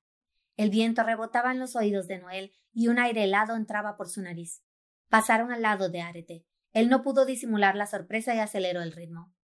Es un chiquillo celoso, se burló su acompañante. Noel sintió como la energía se intensificó y quiso agarrarse más fuerte de Virti porque su cuerpo comenzaba a sentirse más frío y el corazón le palpitaba rápido. Allá te espero. Él le gritó a su discípulo, antes de rebasarlo. Noel vio al maestro desde el frente, mientras se desvanecía a lo lejos. Miró también la inmensa ciudad de murallas grises, el círculo atravesado por una calle horizontal y una vertical, la plaza central con sus tres fuentes, las cuatro salidas custodiadas, los múltiples edificios de varios pisos, las pequeñas calles por las cuales transitaba la gente, los jardines, los mercados, la academia. Es hermosa, ¿verdad? Una ciudad de ensueño. Cuando las primeras Tejidae comenzaron a construirla, los monstruos se burlaban de ellas. No podrán llenarla, decían. Nunca la podrán terminar. Pero ellas no se rindieron, claro que no. Hicieron la promesa de encontrar y proteger a los de nuestro clan, sin importar dónde estuvieran. ¿Ves las cuatro puertas en las cuatro direcciones? Se hicieron así para que los nuevos Teijidae pudieran venir de cualquier sitio. Me encanta esta ciudad, Noel, con sus azoteas, sus pisos encimados, su aguja de plata y su mercado de artesanos. Es obvio que quienes la construyeron pensaban en grande, y no estaban equivocadas. Cuando me siento cansado, pienso en esta ciudad y siento una subida de energía. Somos miles, Noel, y cada uno tiene que hacer lo mejor para que el clan subsista. Virti colocó el pie sobre la muralla y dio el último salto hacia el exterior. Noel sintió que volaba, bañada por la luz del sol. El escalofrío de esa energía azulada la recorría y la calmaba. Quiso vivir. Desde el fondo de su alma quiso vivir. Cuando tocaron el suelo en el exterior, solo la maestra José estaba ahí. Mi calabacín, tan rápida como te enseñé. Al parecer, se refería a la mujer con ese apodo. ¿Otra vez estás tomando el día libre? Indiferente al reclamo de su estudiante, él se inclinó para dejar a Noel bajar. Vamos, no te pongas celosa. Tú siempre serás mi princesa de calabaza, pero Noel necesitaba mi ayuda y se la di, replicó, y después se volteó a ella. Espero haberte sido de utilidad. Arete colocó su pie en el piso y dejó descender a los ocutristis, ya acostumbrados a ese tipo de viajes. Virti se quitó el bolso de Noel, que había cargado durante el trayecto. Toma, cuídalo mucho. Se lo entregó. Cayeron Karina y Goran al mismo tiempo. Él sonrió al verlos reunidos. Bueno, espero que se diviertan como en los viejos tiempos. Pórtense bien con los estudiantes. No quiero recibir quejas cuando regresen. Eso va especialmente dirigido a ti, Arete. El discípulo apenas volteó la mirada un poco, sin dejar de mantener su disgusto por la humillación previa. La fortuna Avest. Pronunció esa frase extraña y agitó la mano como despedida. Ah, Virti. Digo, maestro. Ella intentó extenderle la mano para que no se fuera, pero él se marchó tan rápido como antes. Perdí la oportunidad de agradecerle. Se lamentó. Virti no tiene respeto por nada. ¿No deberían expulsarlo por escaparse del trabajo? José fue la primera en emitir su queja. Al menos tú ya no tienes que seguir obedeciéndolo. Arete la secundó, mientras los ocutristis asentían. Ya viene el primero. Goran señaló a Karen, quien acababa de caer del muro y corría hacia ellos. Si tuviera idea de lo que le espera, no correría tan rápido. Y Noel se asustó un poco más al ver esa verdad en la cara de sus maestros. Y con eso terminamos el capítulo 1 de Los Tocados por Demonios. Si quieres saber cómo continúa la historia, puedes buscarme en Instagram como Lu Solano, L-U-Z-U-S-O-L-A-N-O, Lu Solano. Ahí se postean las actualizaciones. Tocados por Demonios se actualiza dos veces por semana, martes y sábados, por medio de YouTube. Cuando ya esté el capítulo completo, el capítulo 2, igual voy a subir una versión en Spotify, entonces si preferís como esperar a que haya más contenido, pues puedes esperar a esa versión. Y en mis redes sociales vas a encontrar información ahí de Tocados por Demonios y ahí yo también voy a avisar cuando esté el capítulo completo. Espero que te haya gustado mucho y muchas gracias por leer conmigo.